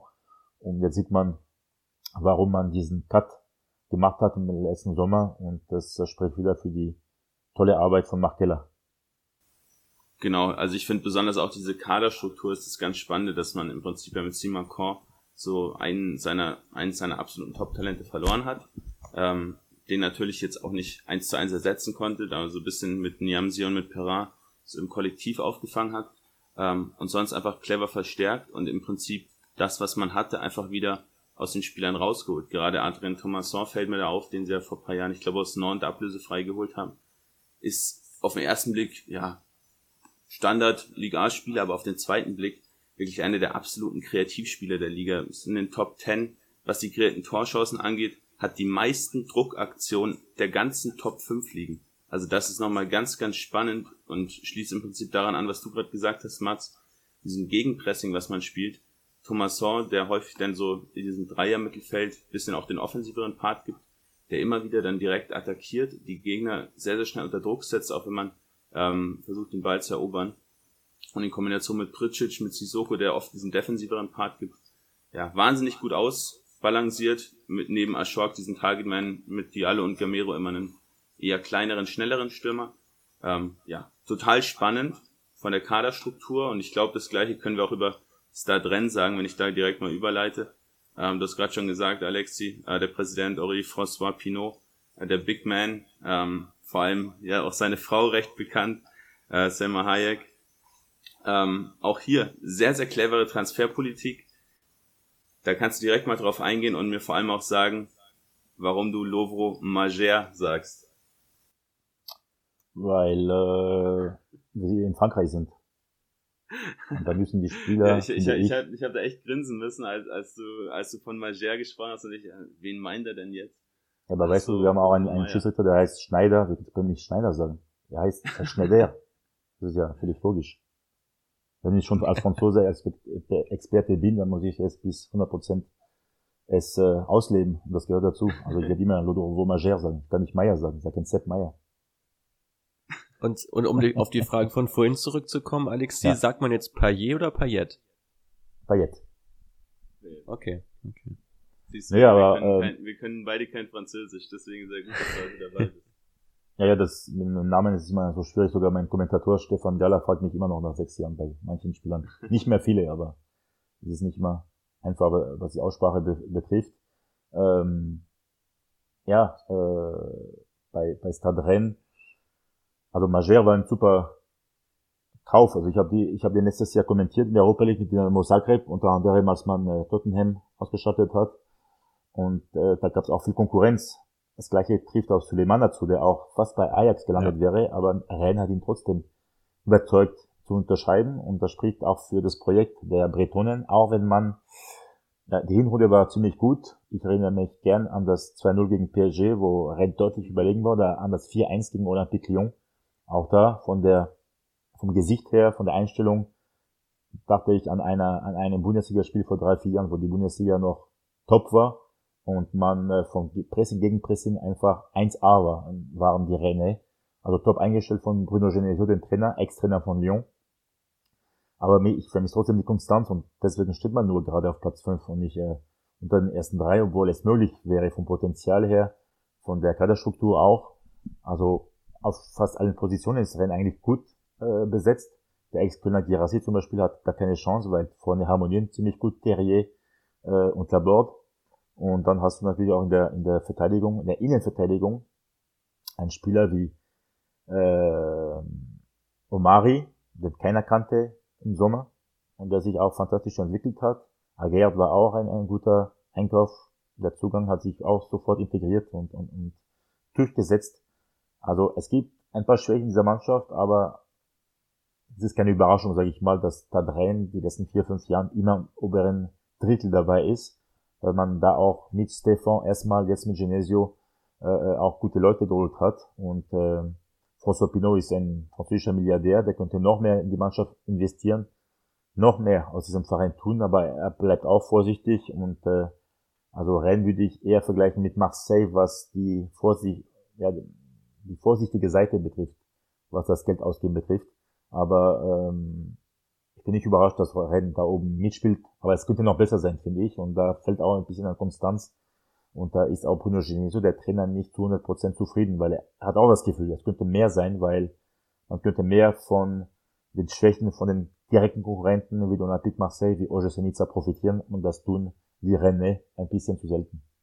Ja, absolut. Also ist ja auch aus den Top 5 so die einzige Mannschaft, die gerade unterperformt.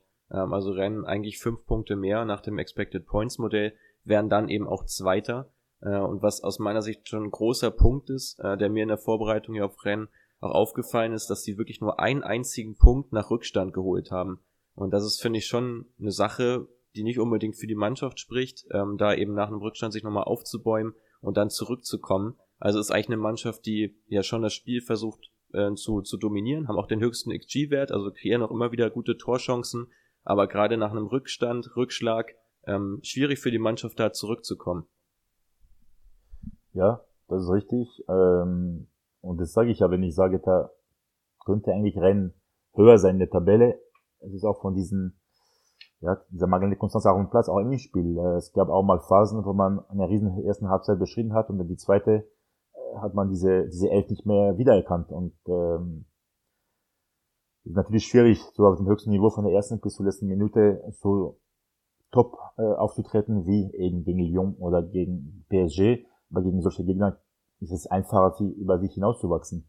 Aber gegen kleinere Teams, da tut man sich deutlich schwer. Das ist auch ein Kopfproblem, glaube ich, bei dieser Mannschaft. Und ich würde schon sagen, das ist das Hauptproblem. Und ohne, oder wenn man diese Schwäche bearbeitet hat und, und, und äh, da auch einen Schritt weitergekommen ist, dann ist davon auszugehen, dass er wieder mal in der Champions League dabei sein wird. Ja, ein bisschen problematischer auch zum einen die Verletzungsgeschichte mit Jeremy Doku, der fällt ja wirklich ständig ja. aus, dann macht man wieder zwei Spiele, dann ist er wieder ein paar Wochen raus. Äh, Wäre mit Sulemana schon eine ziemlich coole Flügelzange, wie ich finde, die zwei. Ähm, in der Mitte dann mit Laborde, vielleicht auch mit Terrier. Ähm, muss man mal schauen, Laborde ja schon ein Stürmer, der vor allem auch über seine Effizienz bekannt wurde, aktuell aber sehr, sehr wenig effizient ist ähm, und zudem auch in so einen kleinen Sportwettenskandal verwickelt ist, habe ich in der Vorbereitung herausgefunden. Vielleicht kannst du da mal was zu sagen. Ähm, auch Bahokin von, ähm, von Auger ist da wohl mit drin. Laborde jetzt wohl drei Spiele gesperrt.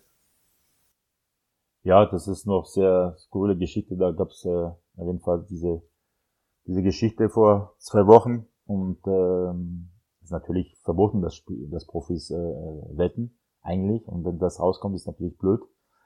Aber bis jetzt hat man nicht mehr davon erfahren, also die, die Details an sich kennt man nicht. Ähm, Laborde ist auch nicht von seinem Verein gesperrt worden, Bau kennt in Angers auch nicht.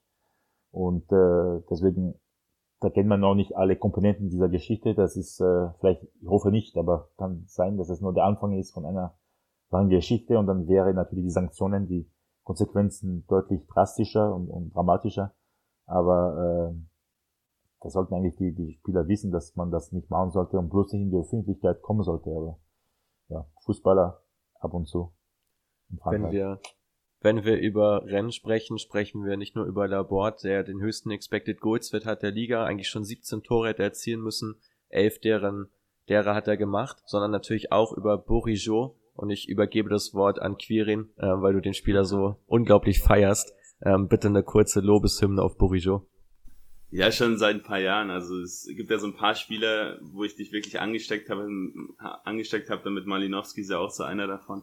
Ah ja, Bourigeau ist im Prinzip ja auch schon lange im Verein und, und schwimmt da ja auch so ein, so ein bisschen mit, hat man das Gefühl, aber wirklich in der Qualitätsspitze einer der absoluten Topspieler der Liga. Ähm, jetzt, wenn man mal auf die kreierten Chancen schaut, nur Payet und Mbappé mit, mit mehr, mit mehr davon, ähm, ist so vor allem dieses Passspiel, was er an den Tag legt, jetzt auch in die Tiefe, in die Schnittstelle, wahnsinnig stark und ich meine, häufig kommt er dann jetzt auch über den Flügel zum Einsatz, ähm, wie jetzt auch gegen Paris am Wochenende, wo er dann über rechts gekommen ist. Also in dem Fall dann ja auch so ein Doku-Ersatz. Ähm, dementsprechend so drastisch ist der Doku-Ausfall gerade auch nicht, weil man eben Bourichot hat. Ähm, und es fasst das Ganze, glaube ich, schon gut zusammen mit Bourichot, mit, äh, mit Mayer, äh, mit Sulemana, mit Terrier, Doku, Laborde, Girassi. Brutal starke Offensive, wo man im Prinzip auch fast jeden aufstellen kann, wie man möchte. Borisov könnte übrigens von seiner Spielweise her fantastisch in die Bundesliga passen. Äh, von seinen technischen Fähigkeiten, von seiner körperlichen Robustheit, finde ich, äh, würde er da richtig gut passen. Zum Beispiel ein Verein aus dem Ruhrgebiet, der gestern sich erneut blamiert hat im Europapokal. ja, redest von ja, Borussia Dortmund. Genau. genau, eben auch wegen seiner Flexibilität, ähm, ganz, genau, ganz, ja. ganz klar. Äh, was mich vielleicht noch kurz interessieren würde, bevor wir auch zum nächsten Team weitergehen, äh, zum einen nochmal kurz diese Transferpolitik, äh, sehr, sehr clever, dass man häufig die Spieler schon holt, bevor man den Spieler abgibt. Also bei, bei Mehling ist mir das auch aufgefallen. Mehling erst geholt, bevor man dann Mawassa abgegeben hat, leider auch für recht wenig Geld in meinen Augen, äh, nur vier Millionen. Ähm, auf der anderen Seite mit Bade die Innenverteidigung extrem stark verstärkt im Sommer, bei der ja mit einer überragenden Saison in Laws letztes Jahr. Ähm, und jetzt war mit Omari teilweise neben Ager. Ager absolut gesetzt, brutal stark im progressiven Passspiel. Äh, ganz, ganz wichtiger Mann auch für dieses dominante Auftreten. Ähm, Gibt es da Gründe, warum Omari vor Bade spielt? Ich sehe sie eigentlich so ein bisschen auf einem Niveau. Aber es muss ja schon was heißen, wenn da ein Spieler aus dem eigenen Nachwuchs in einem 17 Millionen Neuzugang vorgezogen wird. Ja, absolut. Also 17 Millionen für Bade und er spielt nicht. Das ist, äh, wird, also sorgt auch für gewisse Kritik in, in, in Frankreich gerade, habe ich bei den französischen Kollegen gehört, bei Debatten. Äh, wie kann man, oder wie kann, wie kam es dazu? Auf der anderen Seite ist es natürlich positiv, wenn man ein Eigengewächs äh, das Vertrauen schenkt und er nutzt seine Chance. Und das macht Omar richtig gut. Also, dass er spielt gerade ist gerechtfertigt von Genesio. der ähnlich bekannt ist, äh, auf Namen zu setzen, sondern auf äh, Leistungs- oder auf Leistungen im Training unter der Woche. Und äh, deswegen finde ich logisch, dass er das macht, aber für Berlin natürlich ein Problem, auch für den für die Verantwortlichen um äh, Sportdirektor Florian Maurice, der Ex-Stürmer von Lyon und Nationalspieler, der Bade geholt hat. Und äh, 17 Millionen Euro fürs Rennen ist schon eine, eine, eine große Summe, vor allem in dieser heutigen Zeit. Und da bin ich gespannt, wie es weitergeht. Aber es spricht auch für die Kaderbreite, für die, für die Kadertiefe äh, von Stadren, äh, der nicht zu vergessen auch noch im Achtelfinale der Europa, Europa Conference League ist und dort auch äh, auf sich aufmerksam machen möchte. Also für diesen heißen Frühling, sage ich mal, ist äh, Rennes gerüstet und kann vielleicht entweder Dritter werden in der Liga oder in der Europa Conference League sehr weit kommen. Traue ich auf jeden Fall zu. Jetzt muss, muss ich doch nochmal ganz kurz einhaken, weil du es gerade angesprochen hast. 17 äh, Millionen ist, ist viel Geld. Man hat aber im Sommer wirklich heftig investiert. Natürlich ja. auch Kamavinga abgegeben für, für Mehr knapp als 30 Millionen. Genau, ähm, waren glaube ich fast 80 Millionen. Ähm, allein jetzt Sulemana, Santa Maria, Laborde, Mayer, Bade, alle über 10 Millionen. Äh, woher kommt da so ein bisschen dieser, dieser ich, ich nenne es mal Sinneswandel, dass man trotz eher geringer Einnahmen in den letzten zwei, drei Jahren jetzt doch zum wiederholten Mal auch wirklich viel, viel Geld ausgibt. Ja, ein Name, ich mein, François Pinot. kann man da auch nochmal mit reinnehmen, der hat ja Klar. auch sehr, sehr viel Ablöse gekostet. Und der spielt auch kaum, wie du gesagt hast, weil er verletzungsbedingt immer wieder ausfällt. Also eigentlich viel Geld für nichts besetzt, aber Bade und Doku werden nächstes Jahr, nächste Saison womöglich auch wieder eine äh, wichtigere Rolle spielen. Weil François Pinot hat äh, Blut gelegt, sage ich mal, äh, als Rennes in der Champions League dabei war, äh, in der letzten Saison gegen äh, Sevilla unter anderem und, und Chelsea. Und ähm, dann hat man aber das Ziel Königsklasse verpasst in der vergangenen Spielzeit, so dass man wieder Geld in die Hand nehmen wollte, weil man wieder in dem äh, schönsten und lukrativsten europäischen Wettbewerb, Vereinswettbewerb dabei sein sollte. Und deswegen war Pinot bereit, äh, bisschen mehr auszugeben als üblich. Und äh, so kam es auch dazu. Und da hat man sich schnell geeinigt zwischen dem Boss, äh, Florian Maurice, den Sportdirektor, Genesio, äh, der Trainer. Und äh, deswegen ist es eigentlich mindestens, dass äh, Rennen auf Platz 4 steht, was momentan nicht der Fall ist. Sie sind ja Fünfter, aber immer noch im Rennen um das Podium, auch wenn es schwer genug wird. Und ähm, ich glaube, da wäre man nur zufrieden, wenn man entweder auf dem Podium kommt oder man die Europa Conference League äh, einfach gewinnt. Weil wenn man Vierter am Saisonende oder Fünfter wird in der Liga und man ist im Europapokal nicht so erfolgreich, wie er wünscht, dann, äh, dann wird man die Saison als äh, Misslungen betrachten. Ja, ja. Ja, und wie du schon sagst, es wird auf jeden Fall nicht leicht, denn da lauern da so einige Teams, ähm, die ebenfalls 37 Punkte haben, so wie ähm, Stade Rennes eben auch die AS Monaco und Olympique Lyon. Ja, zu den Monegassen. Ähm, ganz anderes Spielsystem. Also wir sehen es ja hier bei den Teams, die wir jetzt schon analysiert haben. Jeder hat so einen ganz eigenen Stil, ähm, der mal deutlicher, mal weniger deutlich ist. In Monaco herrscht natürlich vor allem Tempo-Fußball, Fokus auf progressivem Passspiel, sehr, sehr viel ja, frühen Druck, der ausgeübt wird, haben auch den niedrigsten PPDA der Liga, noch tiefer auch als PSG unter anderem. Also ganz, ganz starker Fokus auf Pressing und schnelles Umschalten. Ja, das war natürlich die Frage, was wird ähm, Paul Clement anders machen als Nico Kovac? Und äh, er hat schon einiges verändert und äh, das ist natürlich seine Handschrift, das hatte man schon bei Brügge äh, festgestellt, unter anderem in der Gruppenphase der Champions League mit der Brügge gegen Leipzig, City und PSG. Ich erinnere mich an das Spiel gegen PSG, das 1-1. Eigentlich hätten die Welle ja fast gewinnen müssen vom Spielverlauf her, weil PSG scheinbar gestört war oder, oder überrascht war von dem ja, von der Intensität, vom Tempo der Belgier. Und das versucht er wieder in Monaco, äh, Paul Clement, zu installieren. Aber das braucht auch Zeit und die Konstanz ist auch noch nicht da. Zuletzt äh, nur, nur, nur gegen Lorient, ein bisschen zu kreativlos, sage ich mal, nach vorne. Aber vom Potenzial her muss Monaco eigentlich in die Champions League. Wird schwer genug, weil wie gesagt die Konkurrenz groß ist. Aber auch da sind die Verantwortlichen äh, sehr ambitioniert. Auch da sind die Verantwortlichen bereit, äh, viel Geld zu investieren. Man hat nicht umsonst Kovac mitten in der Saison entlassen. Das kostet auch viel Geld äh, mit der Abfindung. Aber die Russen sind ja an der Macht bei Monaco, wollen aus diesem Verein wieder die Nummer eins bis, will ich sagen, oder den, den größten Konkurrent von PSG machen und die wollen bloß nicht äh, Vizemeister in der Côte d'Azur werden, also nicht äh, Nizza vorbeigehen lassen. Da gibt es auch eine gewisse Rivalität, historische Rivalität. Und äh, deswegen ist eigentlich der Kampf um Platz 2, 3, 4 in der Liga, in der Liga 1 der Saison größer als woanders. Genau, äh, Philippe Clement habe ich, habe ich also in Brügge war auch des Öfteren mal analysiert, da eben ganz stark dieser Fokus, den er auch in Brügge auf die jungen Spieler gelegt hat. Ja. Ähm, jetzt ja auch passend im Prinzip zu, zu dem, zu dem Kader, den er auch in Monaco zusammen hat. Ähm, eben ganz viele junge Spieler. Es sollen ja eigentlich auch nur Spieler unter 23 geholt werden. Also es ist so ein bisschen die interne, interne Thematik, die man da hat. Ähm, diesen Fußball, den er spielen lässt, von Kovac weg, einfach nur reines Umschaltspiel hin zu trotzdem wirklich ansprechenden, ansprechenden Fußball mit viel Ballbesitz, aber trotzdem eben diese, kombiniert mit diesem schnellen Umschalten.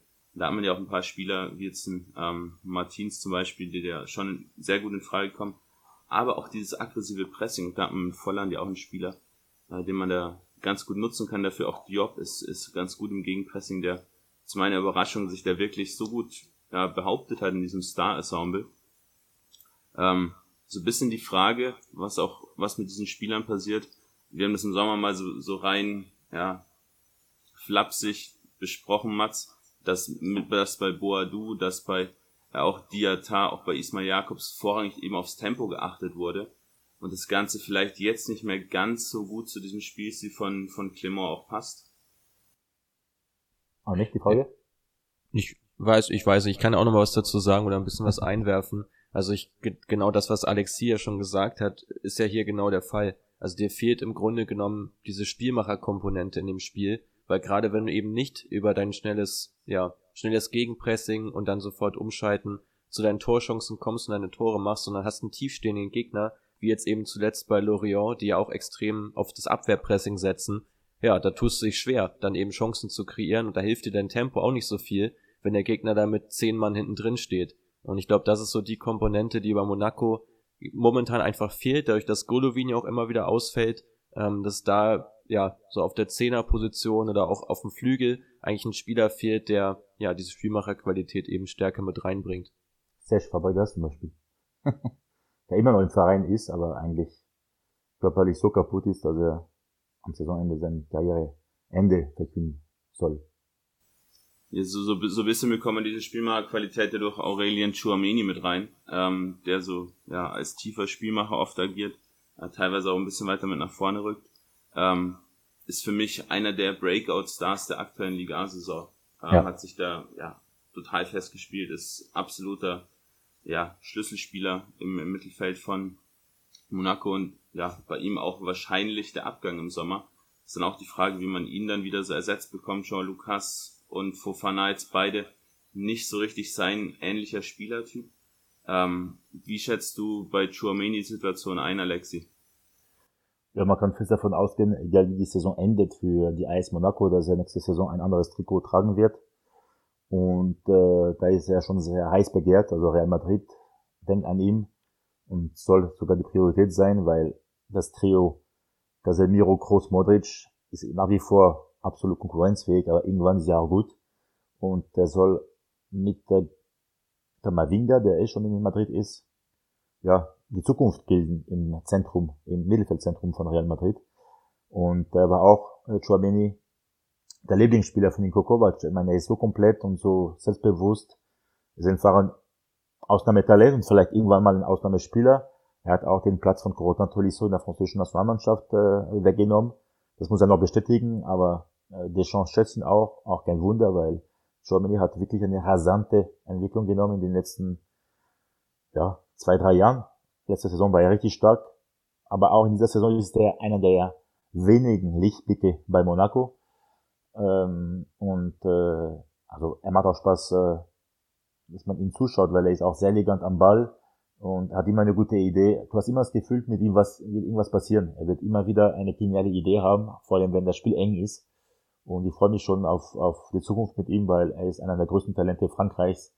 Und äh, auch er hätte sehr gut in der Bundesliga gepasst, aber ich glaube, da ist der Zug abgefahren und er wird entweder nach England ziehen oder, wie gesagt, nach Madrid und zwar schon in wenigen Wochen. Denke ich auch. Also ich glaube, dass gerade Chouamini einer ist, den man auf jeden Fall sich mal notieren sollte, falls man ihn noch nicht so gut gekannt hat und jetzt durch diesen Podcast äh, drei Expertenmeinungen, die bestätigen, Chouamini auf jeden Fall auf dem Zettel haben. Ja. Ich würde sagen, wir springen aufgrund der Zeit mal ein Team weiter äh, und gehen zu OL rüber. Ähm, Olympique Lyon, die ja auch einmal mehr eine sehr wechselhafte Saison spielen, Allerdings. die Konstanz da auch wieder völlig vermissen lassen, was in den letzten Jahren ja aber auch nicht nur einmal der Fall war. Haben jetzt auch noch Bruno Guimaraes verloren äh, und da leite ich gerne mal über zu Quirin. Ähm, du hast den Spieler ja für uns analysiert ähm, und bis in alle Einzelteile zerlegt und bis zu einem doch sehr überraschenden äh, Ergebnis gekommen, weil wir es so deutlich nicht erwartet haben. Ja, so deutlich nicht erwartet, aber schon trotzdem so ein bisschen erahnt, dass Kimarash im Prinzip wirklich eines der größten Mittelfeldtalente der Welt ist. Ähm, sowohl in der Balleroberung, ähm, also wirklich gegen den Ball, sehr, sehr robust, sehr, sehr stark. Ähm, brutal starkes Passspiel, also was er da für Pässe in die Tiefe spielt. Ähm, unfassbar, also ist im Prinzip auch der Dirigent im Mittelfeld ähm, aber hat auch sehr, sehr viele Läufe mit dem Ball. Also übernimmt auch Verantwortung, trägt den Ball durchs Mittelfeld und kombiniert im Prinzip drei Fähigkeiten in einem Spieler, ähm, den man natürlich so nicht ersetzen kann. Also man hat es jetzt so ein bisschen versucht, hat einen Dombele zurückgeholt, der vor allem dieses Laufspiel so ein bisschen übernehmen soll, auch Fèvre, äh, den man neu geholt hat, den wir auch ganz spannend finden aus Brest, der vor allem auch über das Laufspiel kommt, also Tendenz ist eher hin, bisschen weg vom Passspiel, äh, bisschen mehr Richtung Laufspiel. Ähm, wenn wir über Lyon sprechen, Alexi, du hast mir im Vorgespräch gesagt, du hast eine gewisse Sympathie für den Verein, ich auf jeden Fall auch, ähm, aber ist schon ein absolutes Pulverfass, ähm, viele Skandale. Mit Olas ähm, habe ich auch in, in einem französischen Medium gelesen, den französischen Uli Hoeneß an der Macht. Ähm, Juninho, den Sportdirektor, vor kurzem rausgeschmissen. Äh, Peter Bosch degradiert gefühlt jede Woche einen anderen Spieler hat sich jetzt mit Cherky verscherzt, Boateng ist doch wieder zurück. Ähm, es geht wirklich drunter und drüber in dem Verein. Ordne das doch mal so ein bisschen für uns ein. Was ist, was ist, ja, Stand der Dinge in Lyon und was ist Olas für ein Typ? Ich bräuchte dafür mindestens zwei Tage. Einen eigenen Podcast. Ich, ich hatte ja auch in der Vor, in der, werde es zusammenfassen. Ähm, in der Voranalyse so ein bisschen gedacht, da können wir eigentlich einen eigenen Podcast nur über Lyon aufnehmen. Ja, nee, da versuche ich auf jeden Fall, äh, kurze Zusammenfassung zu machen. Äh, gewisse Sympathien für den Verein, weil für mich ist, die, ist Olympique Lyon in den letzten 20 Jahren, sage ich mal, der beste strukturierte Verein von der Entwicklung her. Man hat ein super Stadion.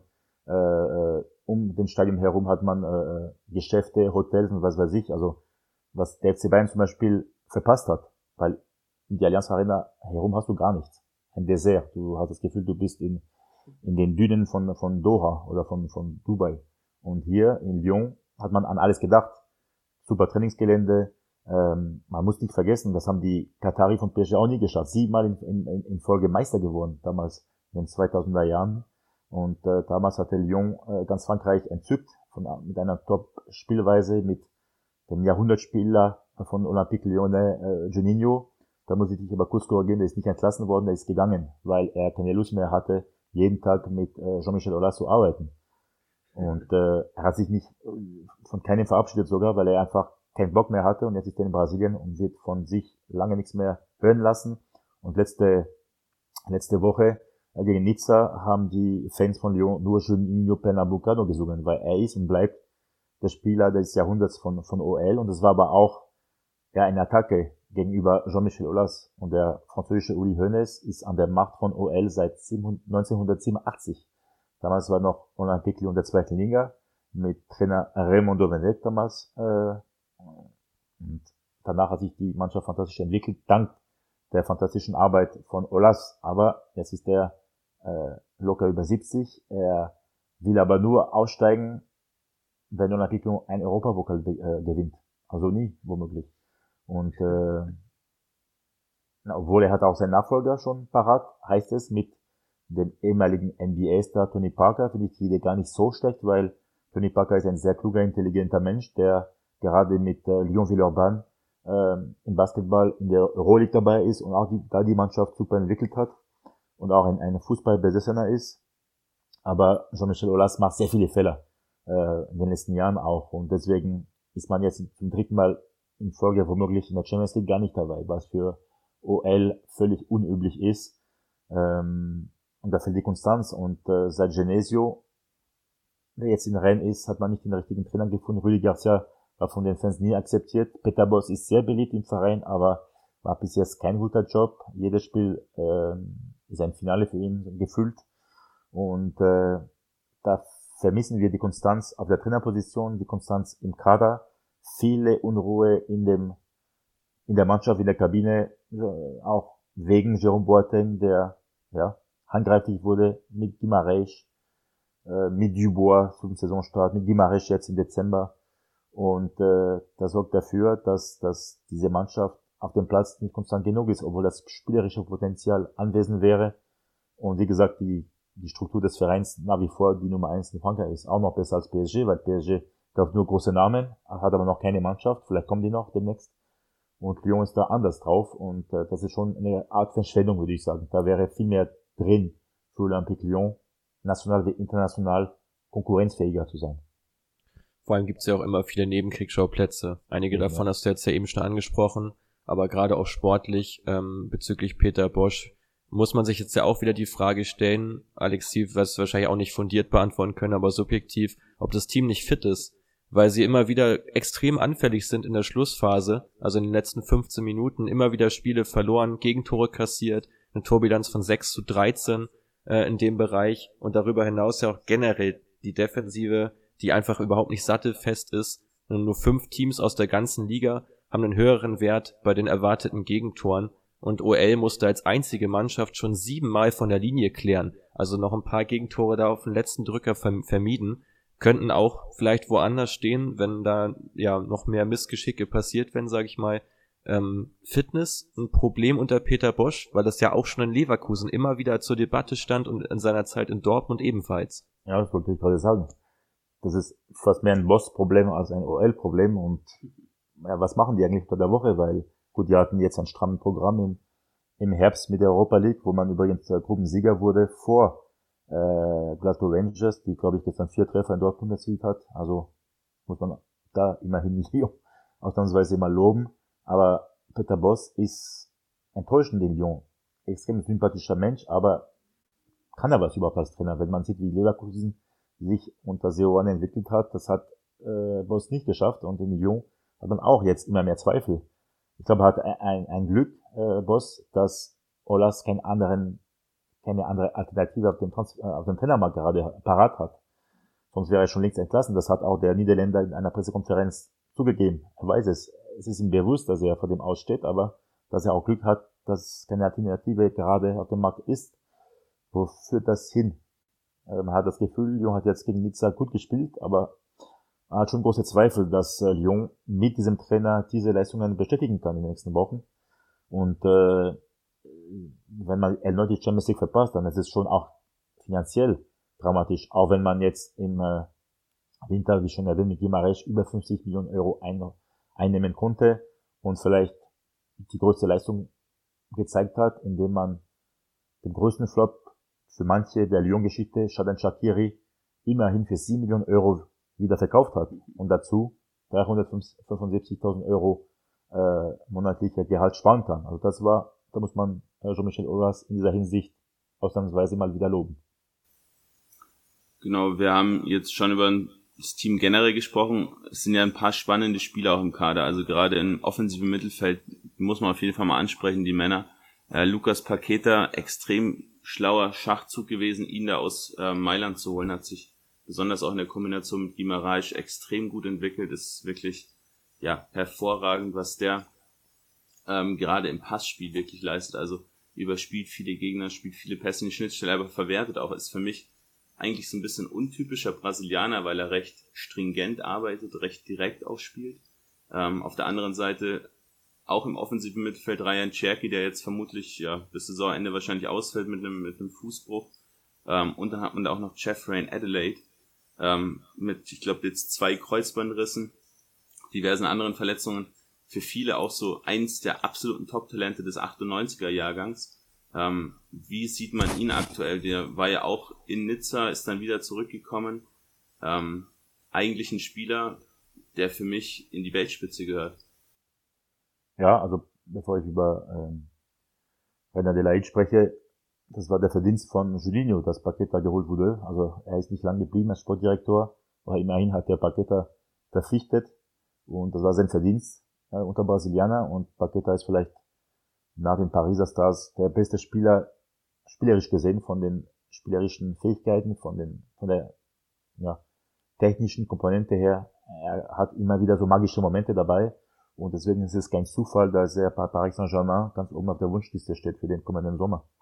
Auch wenn man weiß, dass Paris Saint-Germain eigentlich genug Mittelfeldspieler hätte. Äh, was eine andere Frage, und das werden wir später mal sicherlich thematisieren in der Saison. Und äh, René Delaide, ja, er hat viel Pech gehabt, er war auch mal bei Hertha fast äh, gelandet. Vielleicht war es doch besser so, dass er doch nicht dort war, weil das Gefühl, dass Hertha noch unstabiler ist als Olympique Lyon ist, aber von den Anlagen her ist der einer, der auch ein komplettes Paket äh, darstellt, äh, auch da beidfüßig, äh, auch ein Box-to-Box-Spieler. Aber er muss halt fit sein, fit bleiben und da habe ich Zweifel, weil man hört immer wieder in Frankreich, was seine Ernährung betrifft, was sein, seine Einstellung tagtäglich betrifft, ist er nicht der größte Profi. Und wenn er aber da we weiterkommt und da reifer wird in dieser Hinsicht, dann kann er ein ganz großer werden. Aber es gibt schon viel Skepsis in Frankreich, was ihn betrifft und dass er sein Potenzial wohl nicht ausschöpfen kann und wird, weil er einfach nicht reif genug ist und vielleicht nicht begreift, dass er die Chance hat, eigentlich sehr weit zu kommen. Und vielleicht hat er auch die falschen Leute um sich. Äh, da nochmal kurz einhaken bezüglich Cherky.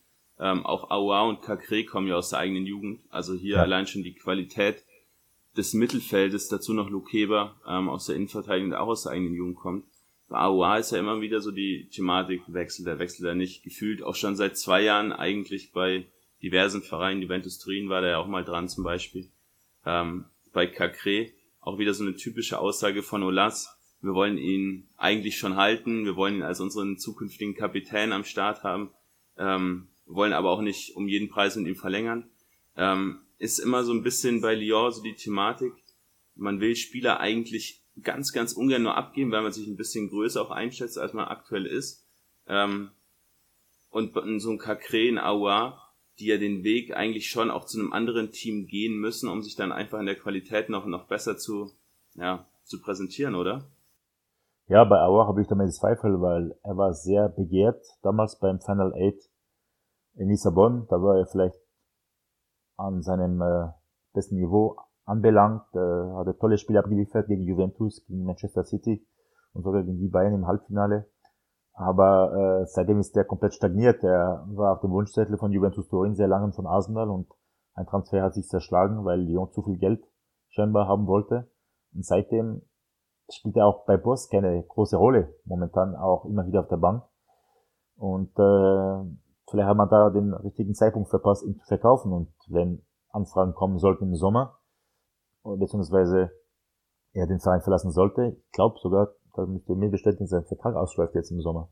Auf jeden Fall äh, stagniert er in seiner Entwicklung und das ist aber ein Ausnahmefall, weil die anderen Spieler, die aus der Agenda Jungen kommen, der Kray ist gerade das beste Beispiel, hat er eine super Entwicklung genommen, hat er auf sich aufmerksam gemacht äh, bei diesem Final, Final Eight und hat danach unter Garcia und jetzt unter Boss sein Potenzial bestätigt, beziehungsweise hat er sich konstant gezeigt und, und äh, er ist auf einem richtig guten Weg und er könnte viel Geld in die Kasse bringen, die auch Olas braucht, weil äh, Lyon unter den Covid und äh, Champions League äh, nicht Qualifikation, sage ich mal, äh, leidet. Und er hat sich top entwickelt und es gibt immer wieder solche Fälle. Aber einer, der, glaube ich, überragen wird und der gerade für die größte positive Überraschung sorgt im Kader ist Lukeba in der Innenverteidigung. Aber Boateng hat äh, von ihm geschwärmt, hatte keine auf der Rechnung eigentlich zum Saisonstart und äh, Lukeba ist gerade wirklich sensationell in seinem Stellungsspiel, technisch gesehen, sehr kluger Spieler, äh, geht in Zweikämpfe, äh, stellt sich immer gut ein und äh, er hat auf jeden Fall super Potenzial, den er jetzt schon äh, äh, zeigt und auch von der Konstanz her sehr interessant. Also da spricht wieder für die Jugendarbeit von Olympique Lyon und das zeichnet dieser Verein aus eigentlich. Äh, und das war schon immer der Fall und wenn es auch in den nächsten Jahren der Fall bleiben wird, dann wird Lyon immerhin immer noch konkurrenzfähiger bleiben und vielleicht irgendwann mal wieder Meister werden. Also, kurzer Nachtrag zu Cacré, äh, Vertrag bis 2023. Also ja, bei Aua, Aua, Aua, Aua ja. läuft aber, glaube ich, auch nicht aus. Ja, aber die werden 23. dann, da werden die keine ja. Angebote, über 10 Millionen haben. Und damals bei dem Final 11 waren es noch 50, 60 Millionen. Das ist eine Aussage und ja, mich interessiert auch deine Aussage und da würde ich sagen, nehmen wir jetzt noch ein Team mit, nämlich Lens, äh, weil ich sie auch extrem spannend finde. Einige ganz, ganz spannende Spieler dabei, auch jetzt wieder gut dabei, in der Vorsaison ja auch schon als Aufsteiger richtig durchgestartet. Ähm, und danach würde ich sagen, fliegen wir nur noch einmal kurz drüber und holen uns eine Einschätzung von dir zum Abstiegskampf ab. Also, Lens, eine Mannschaft, die extrem effizient agiert, muss man sagen. Also egal über welche Seite sie angreifen, ähm, flanken ja auch extrem oft über rechts, über Klaus, haben mit dem Ex-Bielefeld auch den besten Vorlagengeber der ganzen Liga mit neun Torvorlagen. Ähm, aber alles, was sie machen, hat im Grunde genommen einen Torabschluss zu Fol zur Folge. Also es gibt keine andere Mannschaft in der Liga, die egal über welche Seite angegriffen, geschossen wird, ähm, da über eine wirklich gute Effizienz auch verfügt. Und das aus meiner Sicht auch so das Schlagwort bei Lens, das Thema Effizienz. Lässt sich das bestätigen von deinem Eindruck, Alexi? Ja, komplett. Das ist die, die Handschrift von Frank Eze. Äh, Lens war in der Hinrunde sehr, sehr lange ganz weit oben. Jetzt hat man stark geschwächelt in der Rückrunde. Aber ähm, spielerisch gesehen hat es genau das, dass man da ähm, offensiv aufgestellt ist, dass man immer wieder ja eigentlich durch schnell direktes Passspiel nach vorne agiert und sehr schnell in den gegnerischen 16er kommt. Ähm, das sorgt auch für Spektakel, für, für attraktiven Fußball, aber auch für körperbetonter Fußball. Also das hat er, der S, der Trainer da die richtige Mischung äh, geschafft, sage ich mal. Aber wie gesagt, er, er hat die Mannschaft geschwächelt zuletzt und äh, steht nicht mehr äh, in den Top 5 seit einigen Wochen. Wirkt auch ein bisschen müde, weil diese, ähm, ja, diese Spielphilosophie von Es verlangt sehr viel äh, von den Spielern, was äh, das äh, Kämpfen betrifft und äh, dann sind scheinen zumindest die Spieler von ES seit Weihnachten ausgelaugt zu sein, äh, kraftlos und die können immer noch Gas geben, wie man zuletzt gesehen hat, äh, so eine Stunde, aber die letzte halbe Stunde tun sie sich immer wieder schwer und deswegen wird es wohl nicht reichen für eine äh, Qualifikation im Europapokal, obwohl man nur noch in der Liga vertreten ist. Ja, aber finde ich auch ganz spannend, dass man sich als Team, was ja eigentlich erst aufgestiegen ist ähm, vor anderthalb Jahren, doch so weit oben platzieren kann, jetzt auch eine ganze Weile wirklich in den internationalen Rängen ja war, wie sie, wie du gerade gesagt hast, jetzt die letzten Spiele ähm, dann ein bisschen schlechter performt haben.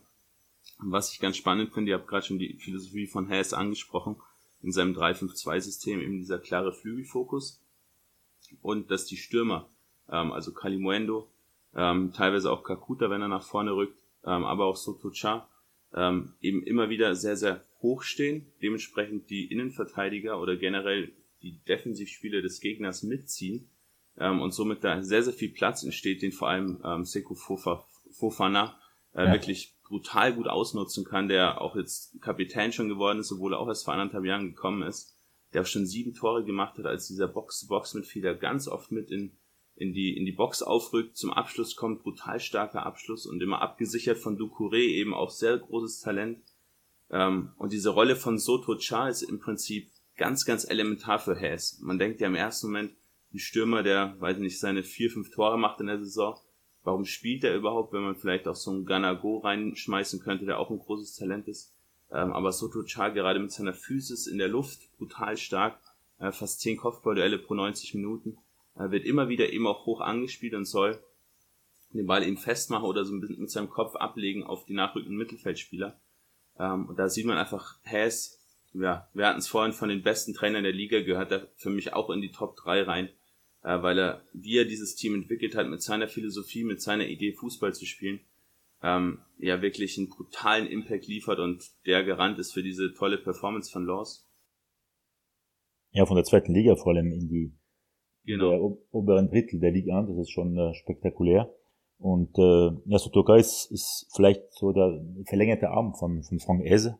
Deswegen immer gesetzt und äh, er verkörpert einfach die Philosophie von Eze, aber auch die, was die Fans sehen wollen. Wir wissen ja, Lens ist einer der populärsten Vereine Frankreichs. Da ist ein bisschen vergleichbar mit Schalke. Also da lebt diese Region nur für diesen Verein. Äh, auch bei Auswärtsspielen ist die ähm, Gästekurve immer voll mit Lens. Das war auch in der zweiten Liga so. Auch am Montagabend um 21 Uhr im tiefsten Winter war man in einem Stadion, das, das nicht mal Tribüne hatte, waren immer wieder ein paar hunderte Fans von Lens, obwohl man da 1000 Kilometer fahren musste. und äh, dass man wieder dieser Verein sieht, äh, weit oben dabei, dass man sogar regional betrachtet vor Lille steht. Ähm, ja, das ist noch der Fall, obwohl äh, Lille jetzt den Abstand auf einen Punkt verkürzt hat, aber das ist auch so eine regionale äh, Konkurrenz und äh, ja, das ist einfach toll zu sehen, dass Lens erst einmal wieder in der Liga 1 zurück ist. Das war ein paar Jahre nicht der Fall und da hat äh, die Liga 1 diesen Verein, dieser besondere Verein vermisst. Immerhin äh, äh, Meister gewesen, 98, ja nicht zu vergessen, äh, damals vor, vor Metz und Robert Pires und ja, wie gesagt, Lens gehört zur Liga 1 wie Schalke in die Bundesliga und Lens äh, überragt auch durch diesen überzeugenden, aber auch äh, äh ja, ein Fußball aus Enthusiasmus, aus Leidenschaft und äh, mit, mit, mit viel Engagement und äh, das sorgt dafür, dass auch Lens dabei oben ist und ich hoffe, dass es auch noch ein paar Jahre bleibt, weil er ist der Erfolgsgarant von Lens und sobald er weg ist, wird es auch schwer für diesen Verein, da immer noch so erfolgreich zu bleiben. Genau, bevor wir gleich den Rundflug nochmal kurz starten, äh, möchte ich noch kurz Facundo Medina ansprechen. Äh, Mats wird es auch ja fast nicht mehr hören können, wie oft ich von Medina spreche. Ähm, Finde ich total super, den Mann. Ähm, meistens der linke Innenverteidiger in der Dreierkette. Ähm, sehr, sehr starkes progressives Passspiel, also ist gerade in diesem Umschaltspiel über die Flügel. Ähm, ganz, ganz entscheidend. Ähm, dazu sehr, sehr schnell, aggressiver Spieler ähm, gegen den Ball immer mal wieder auch ein bisschen drüber vielleicht. Ähm, aber gerade in der Dreierkette ist jetzt nicht der größte, aber gerade in der Dreierkette ein Spieler, der mit Sicherheit auch für höheres berufen ist. Und da gibt's ja so ein paar in der Truppe. Ja, also um das nochmal auch abzurunden, ich finde ja, das ist wirklich seine Statistik der Forward Passes so grandios, wirklich 33 Pässe, die vertikal gespielt werden pro 90 Minuten. Das ist ein wirklich unfassbar hoher Wert natürlich auch einige Pässe spielt oder auch ja häufig den Ball auch bekommt. Aber gerade wenn man das jetzt vergleicht mit Spielern äh, von OL, von OM oder auch von PSG, ist das schon ein außergewöhnlicher Wert und dabei ist er eben auch noch ja ziemlich genau. Also den werden wir glaube ich auch nochmal woanders sehen, gerade als Linksfuß. Ja, perfekte Ergänzung äh, neben zwei vielleicht bisschen größer gewachsenen Innenverteidigern. Sehr gut dann würde ich sagen, äh, pickt sich vielleicht jeder nochmal kurz ein Team raus, zu dem er noch äh, ganz gern was sagen würde. Ähm, und dann ja, geben wir vielleicht noch eine kurze Meinung ab, äh, wer absteigt. Ähm, Alexi, gibt es ein Team in der Liga, wo du sagst, das muss man sich unbedingt mal anschauen, ähm, außerhalb dieser Top 8, die wir jetzt gerade besprochen haben, ähm, weil die ja, spannende Spieler haben, weil sie einen spannenden Fußball pflegen. Äh, was wäre da so dein, dein Task oder was wäre da so dein Take? Ähm, vielleicht Brest oder Clermont, aber ich will mich für Brest entscheiden, weil ähm, vom Budget her gehört dieser Mannschaft zum letzten Tabellendrittel und äh, auch wenn man letzte Saison Schwierigkeiten hatte im Abstiegskampf, ist ein Verein, der auch richtig stabil geworden ist die letzten Jahre, der äh, sehr, sehr viele Jahre in der zweiten, wenn nicht dritte Liga war und jetzt der Liga etabliert ist und einen Trainerwechsel hatte im Sommer mit äh, dem Ex-Montpellier-Trainer Michel Zakarian. Ein, ein Südfranzose, der in der Bretagne ähm, sich durchsetzt, ist eigentlich auch eine Performance. Und Brest hatte kurz vor Weihnachten sechs Siege in Folge gefeiert, so dass man heute mit dem Abstiegskampf nichts zu tun hat. Ähm, und es ist eine Mannschaft, die nicht unbedingt spektakulär spielt, aber super organisiert ist, äh, den Gegner nicht zulässt, defensiv betont ausgerichtet ist und das ist der Verdienst von Michel Zakarian. Und äh, man hat auch Romain Fèvre verloren jetzt im Winter Richtung Lyon, wie gesagt, und der war eigentlich der Dreh- und Angelpunkt dieses Teams. Und war bis jetzt hat man eigentlich sich gut äh, erholt von diesem Abgang, der auch ein paar Millionen in die Kasse gebracht hat, als der Mannschaft, ein Verein, der ähm, gut organisiert ist, gut strukturiert und ähm, der auf jeden Fall eigentlich nicht vorstellbar sein kann, dass man den nächsten Jahren mit dem Abschießkampf was zu tun haben wird, weil einfach so gut aufgestellt und man hat auch die Zukunft antizipiert auf allen Etagen und da gibt es auch ein interessantes Fanpotenzial. Ähm, ist eigentlich die Mannschaft schlechthin in der Bretagne, weil man hat auch Nantes oder Lorient in der nahen Umgebung, aber Nantes gehört eigentlich zur Loire-Atlantique-Region, also ist Brest die Nummer eins in der Bretagne und äh, da hat sich die Mannschaft wirklich in der Tabellenmitte etabliert genau da ja ganz spannend diese diese Connection Honorar und äh, Steve Mounier Ähm, ja. Meunier mit, mit Abstand die meisten Kopfballduelle der ganzen Liga. Also sind fast doppelt so viele wie bei Ajorg, der auf Platz zwei in der Liga steht. Ähm, und Honorat mit Abstand die meisten Flanken. Also diese Kombination ganz, ganz, ähm, ganz, ganz eindeutig. Zu der Zakaria ähm, noch ganz spannend. Da habe ich auch im Vorfeld eine interessante ähm, eine interessante Aussage von ihm gelesen, wo er gesagt hat, the club, the club lacks ambition, also auf Deutsch, der Club hat im Prinzip keine Ambition, weil man jetzt auch einen Romain Febvre abgegeben hat, das hat ihm überhaupt nicht in den Kram gepasst. Ja. Ähm, war da sehr, sehr ja, erzürnt darüber, um es mal so zu sagen. Er war sehr enttäuscht, es war schon so, im letzten Sommer sollte Febvre nach Milan äh, wechseln und äh, ja, Febvre hat sogar ein paar Trainingseinheiten gestreikt Danach musste äh, der Zakarian Favre wieder integrieren, aber der Spieler hat sich wieder sehr schnell angepasst und äh, ist wieder oder konnte sich wieder auf Stade Brest voll fokussieren. Aber er hätte nicht gedacht, dass Zakarian, dass äh, sein Spielmacher mitten in der Saison den Verein verlässt und äh, hat auch nicht verstanden, dass sein Präsident das zulässt, obwohl es war auch eine finanzielle Frage, klar. Äh, und äh, der Zakarian ist einer, der immer seine, seine Meinung sagt, also ich kenne ihn ein bisschen persönlich, habe ich mal im Urlaub vor drei Jahren äh, zufällig getroffen. Er ist einer, der ungern in der Presse steht, aber ganz klar seine Meinung sagt, wie gesagt, ein Südländer, also Südfranzose und, und, und er sagt immer, was er denkt. Er ist einfach authentisch, naturell.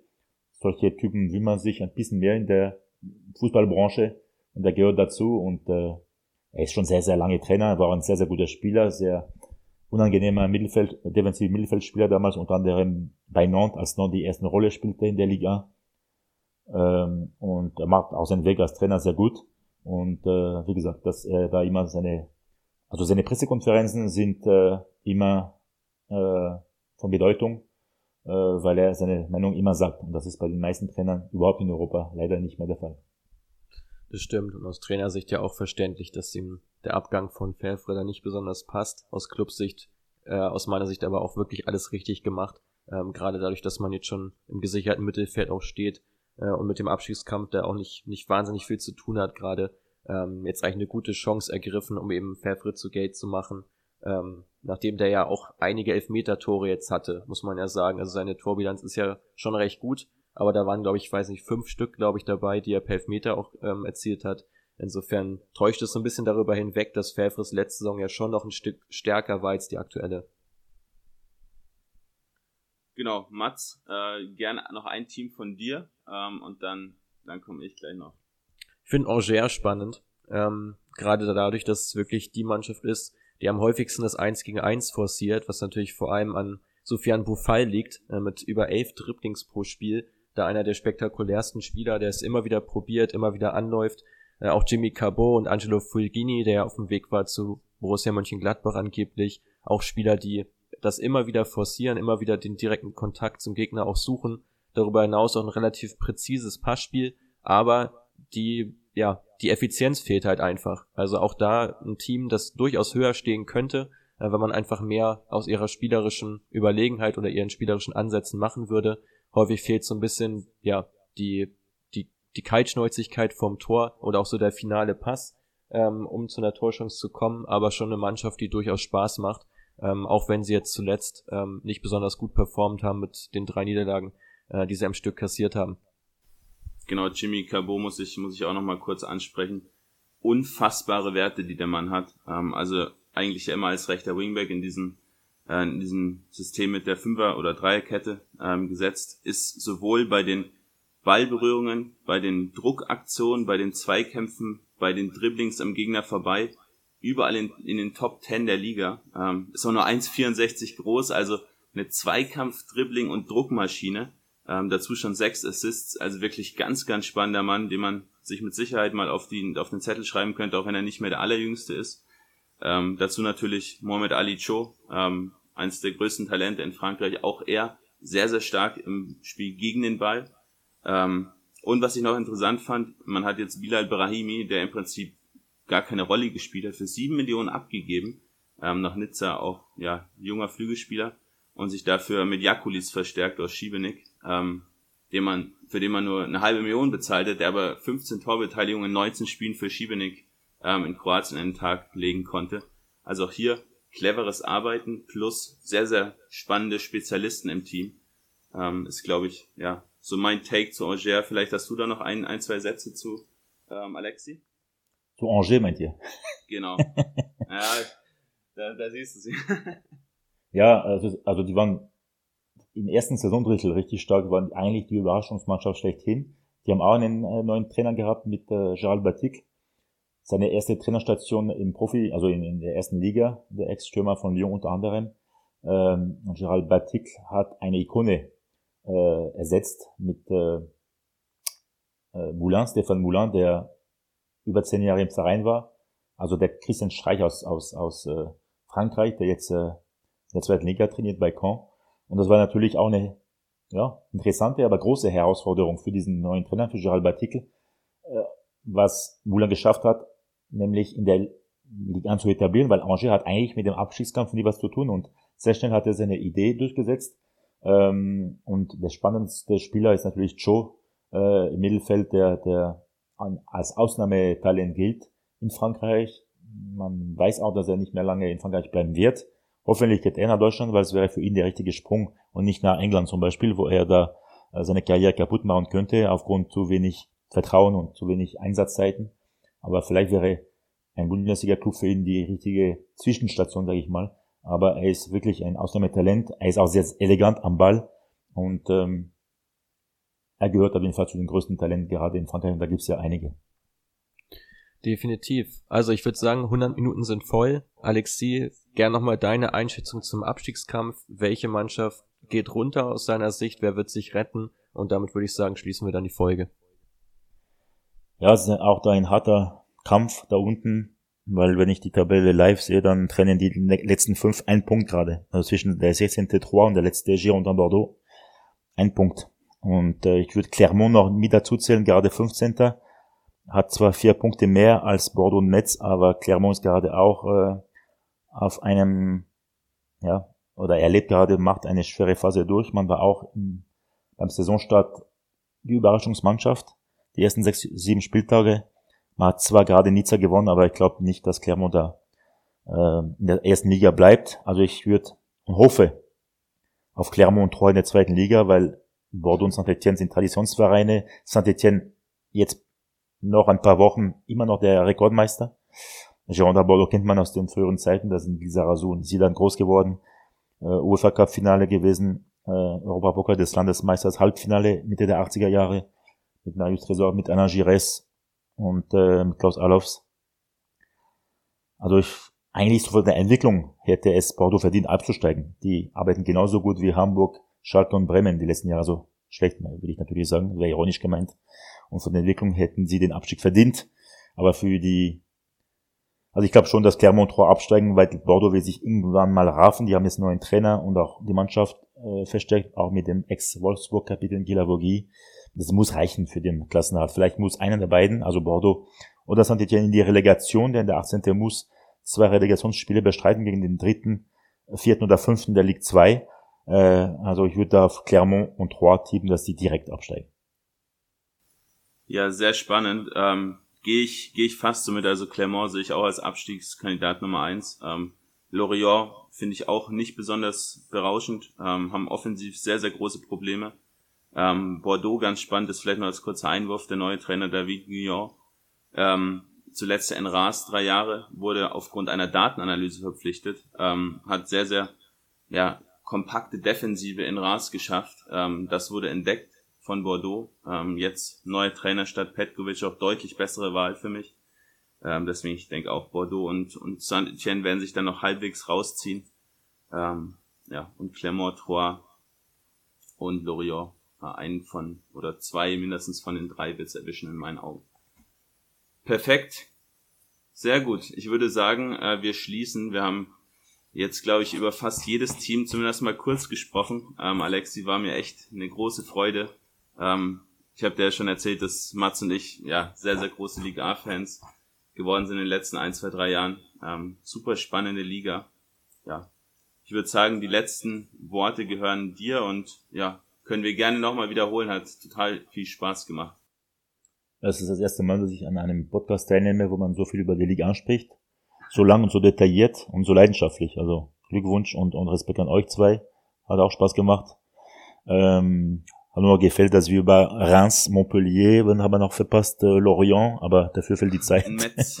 Metz. Ja. Und vielleicht über die zweite Liga, Mal. weil äh, ihr seht ja, es gibt gerade zwei Jungs aus in der Bundesliga, die haben noch vor einem Jahr zusammen in Toulouse in der Ligue 2 gespielt. Moussa Kone und Admin Adli. Und äh, vielleicht wäre mal, dass wir 10, 15 Minuten irgendwann mal über die zweite Liga spricht, weil das lohnt sich. Total gern. Danke, dass ihr bis jetzt dran geblieben seid. Dankeschön. Danke auch.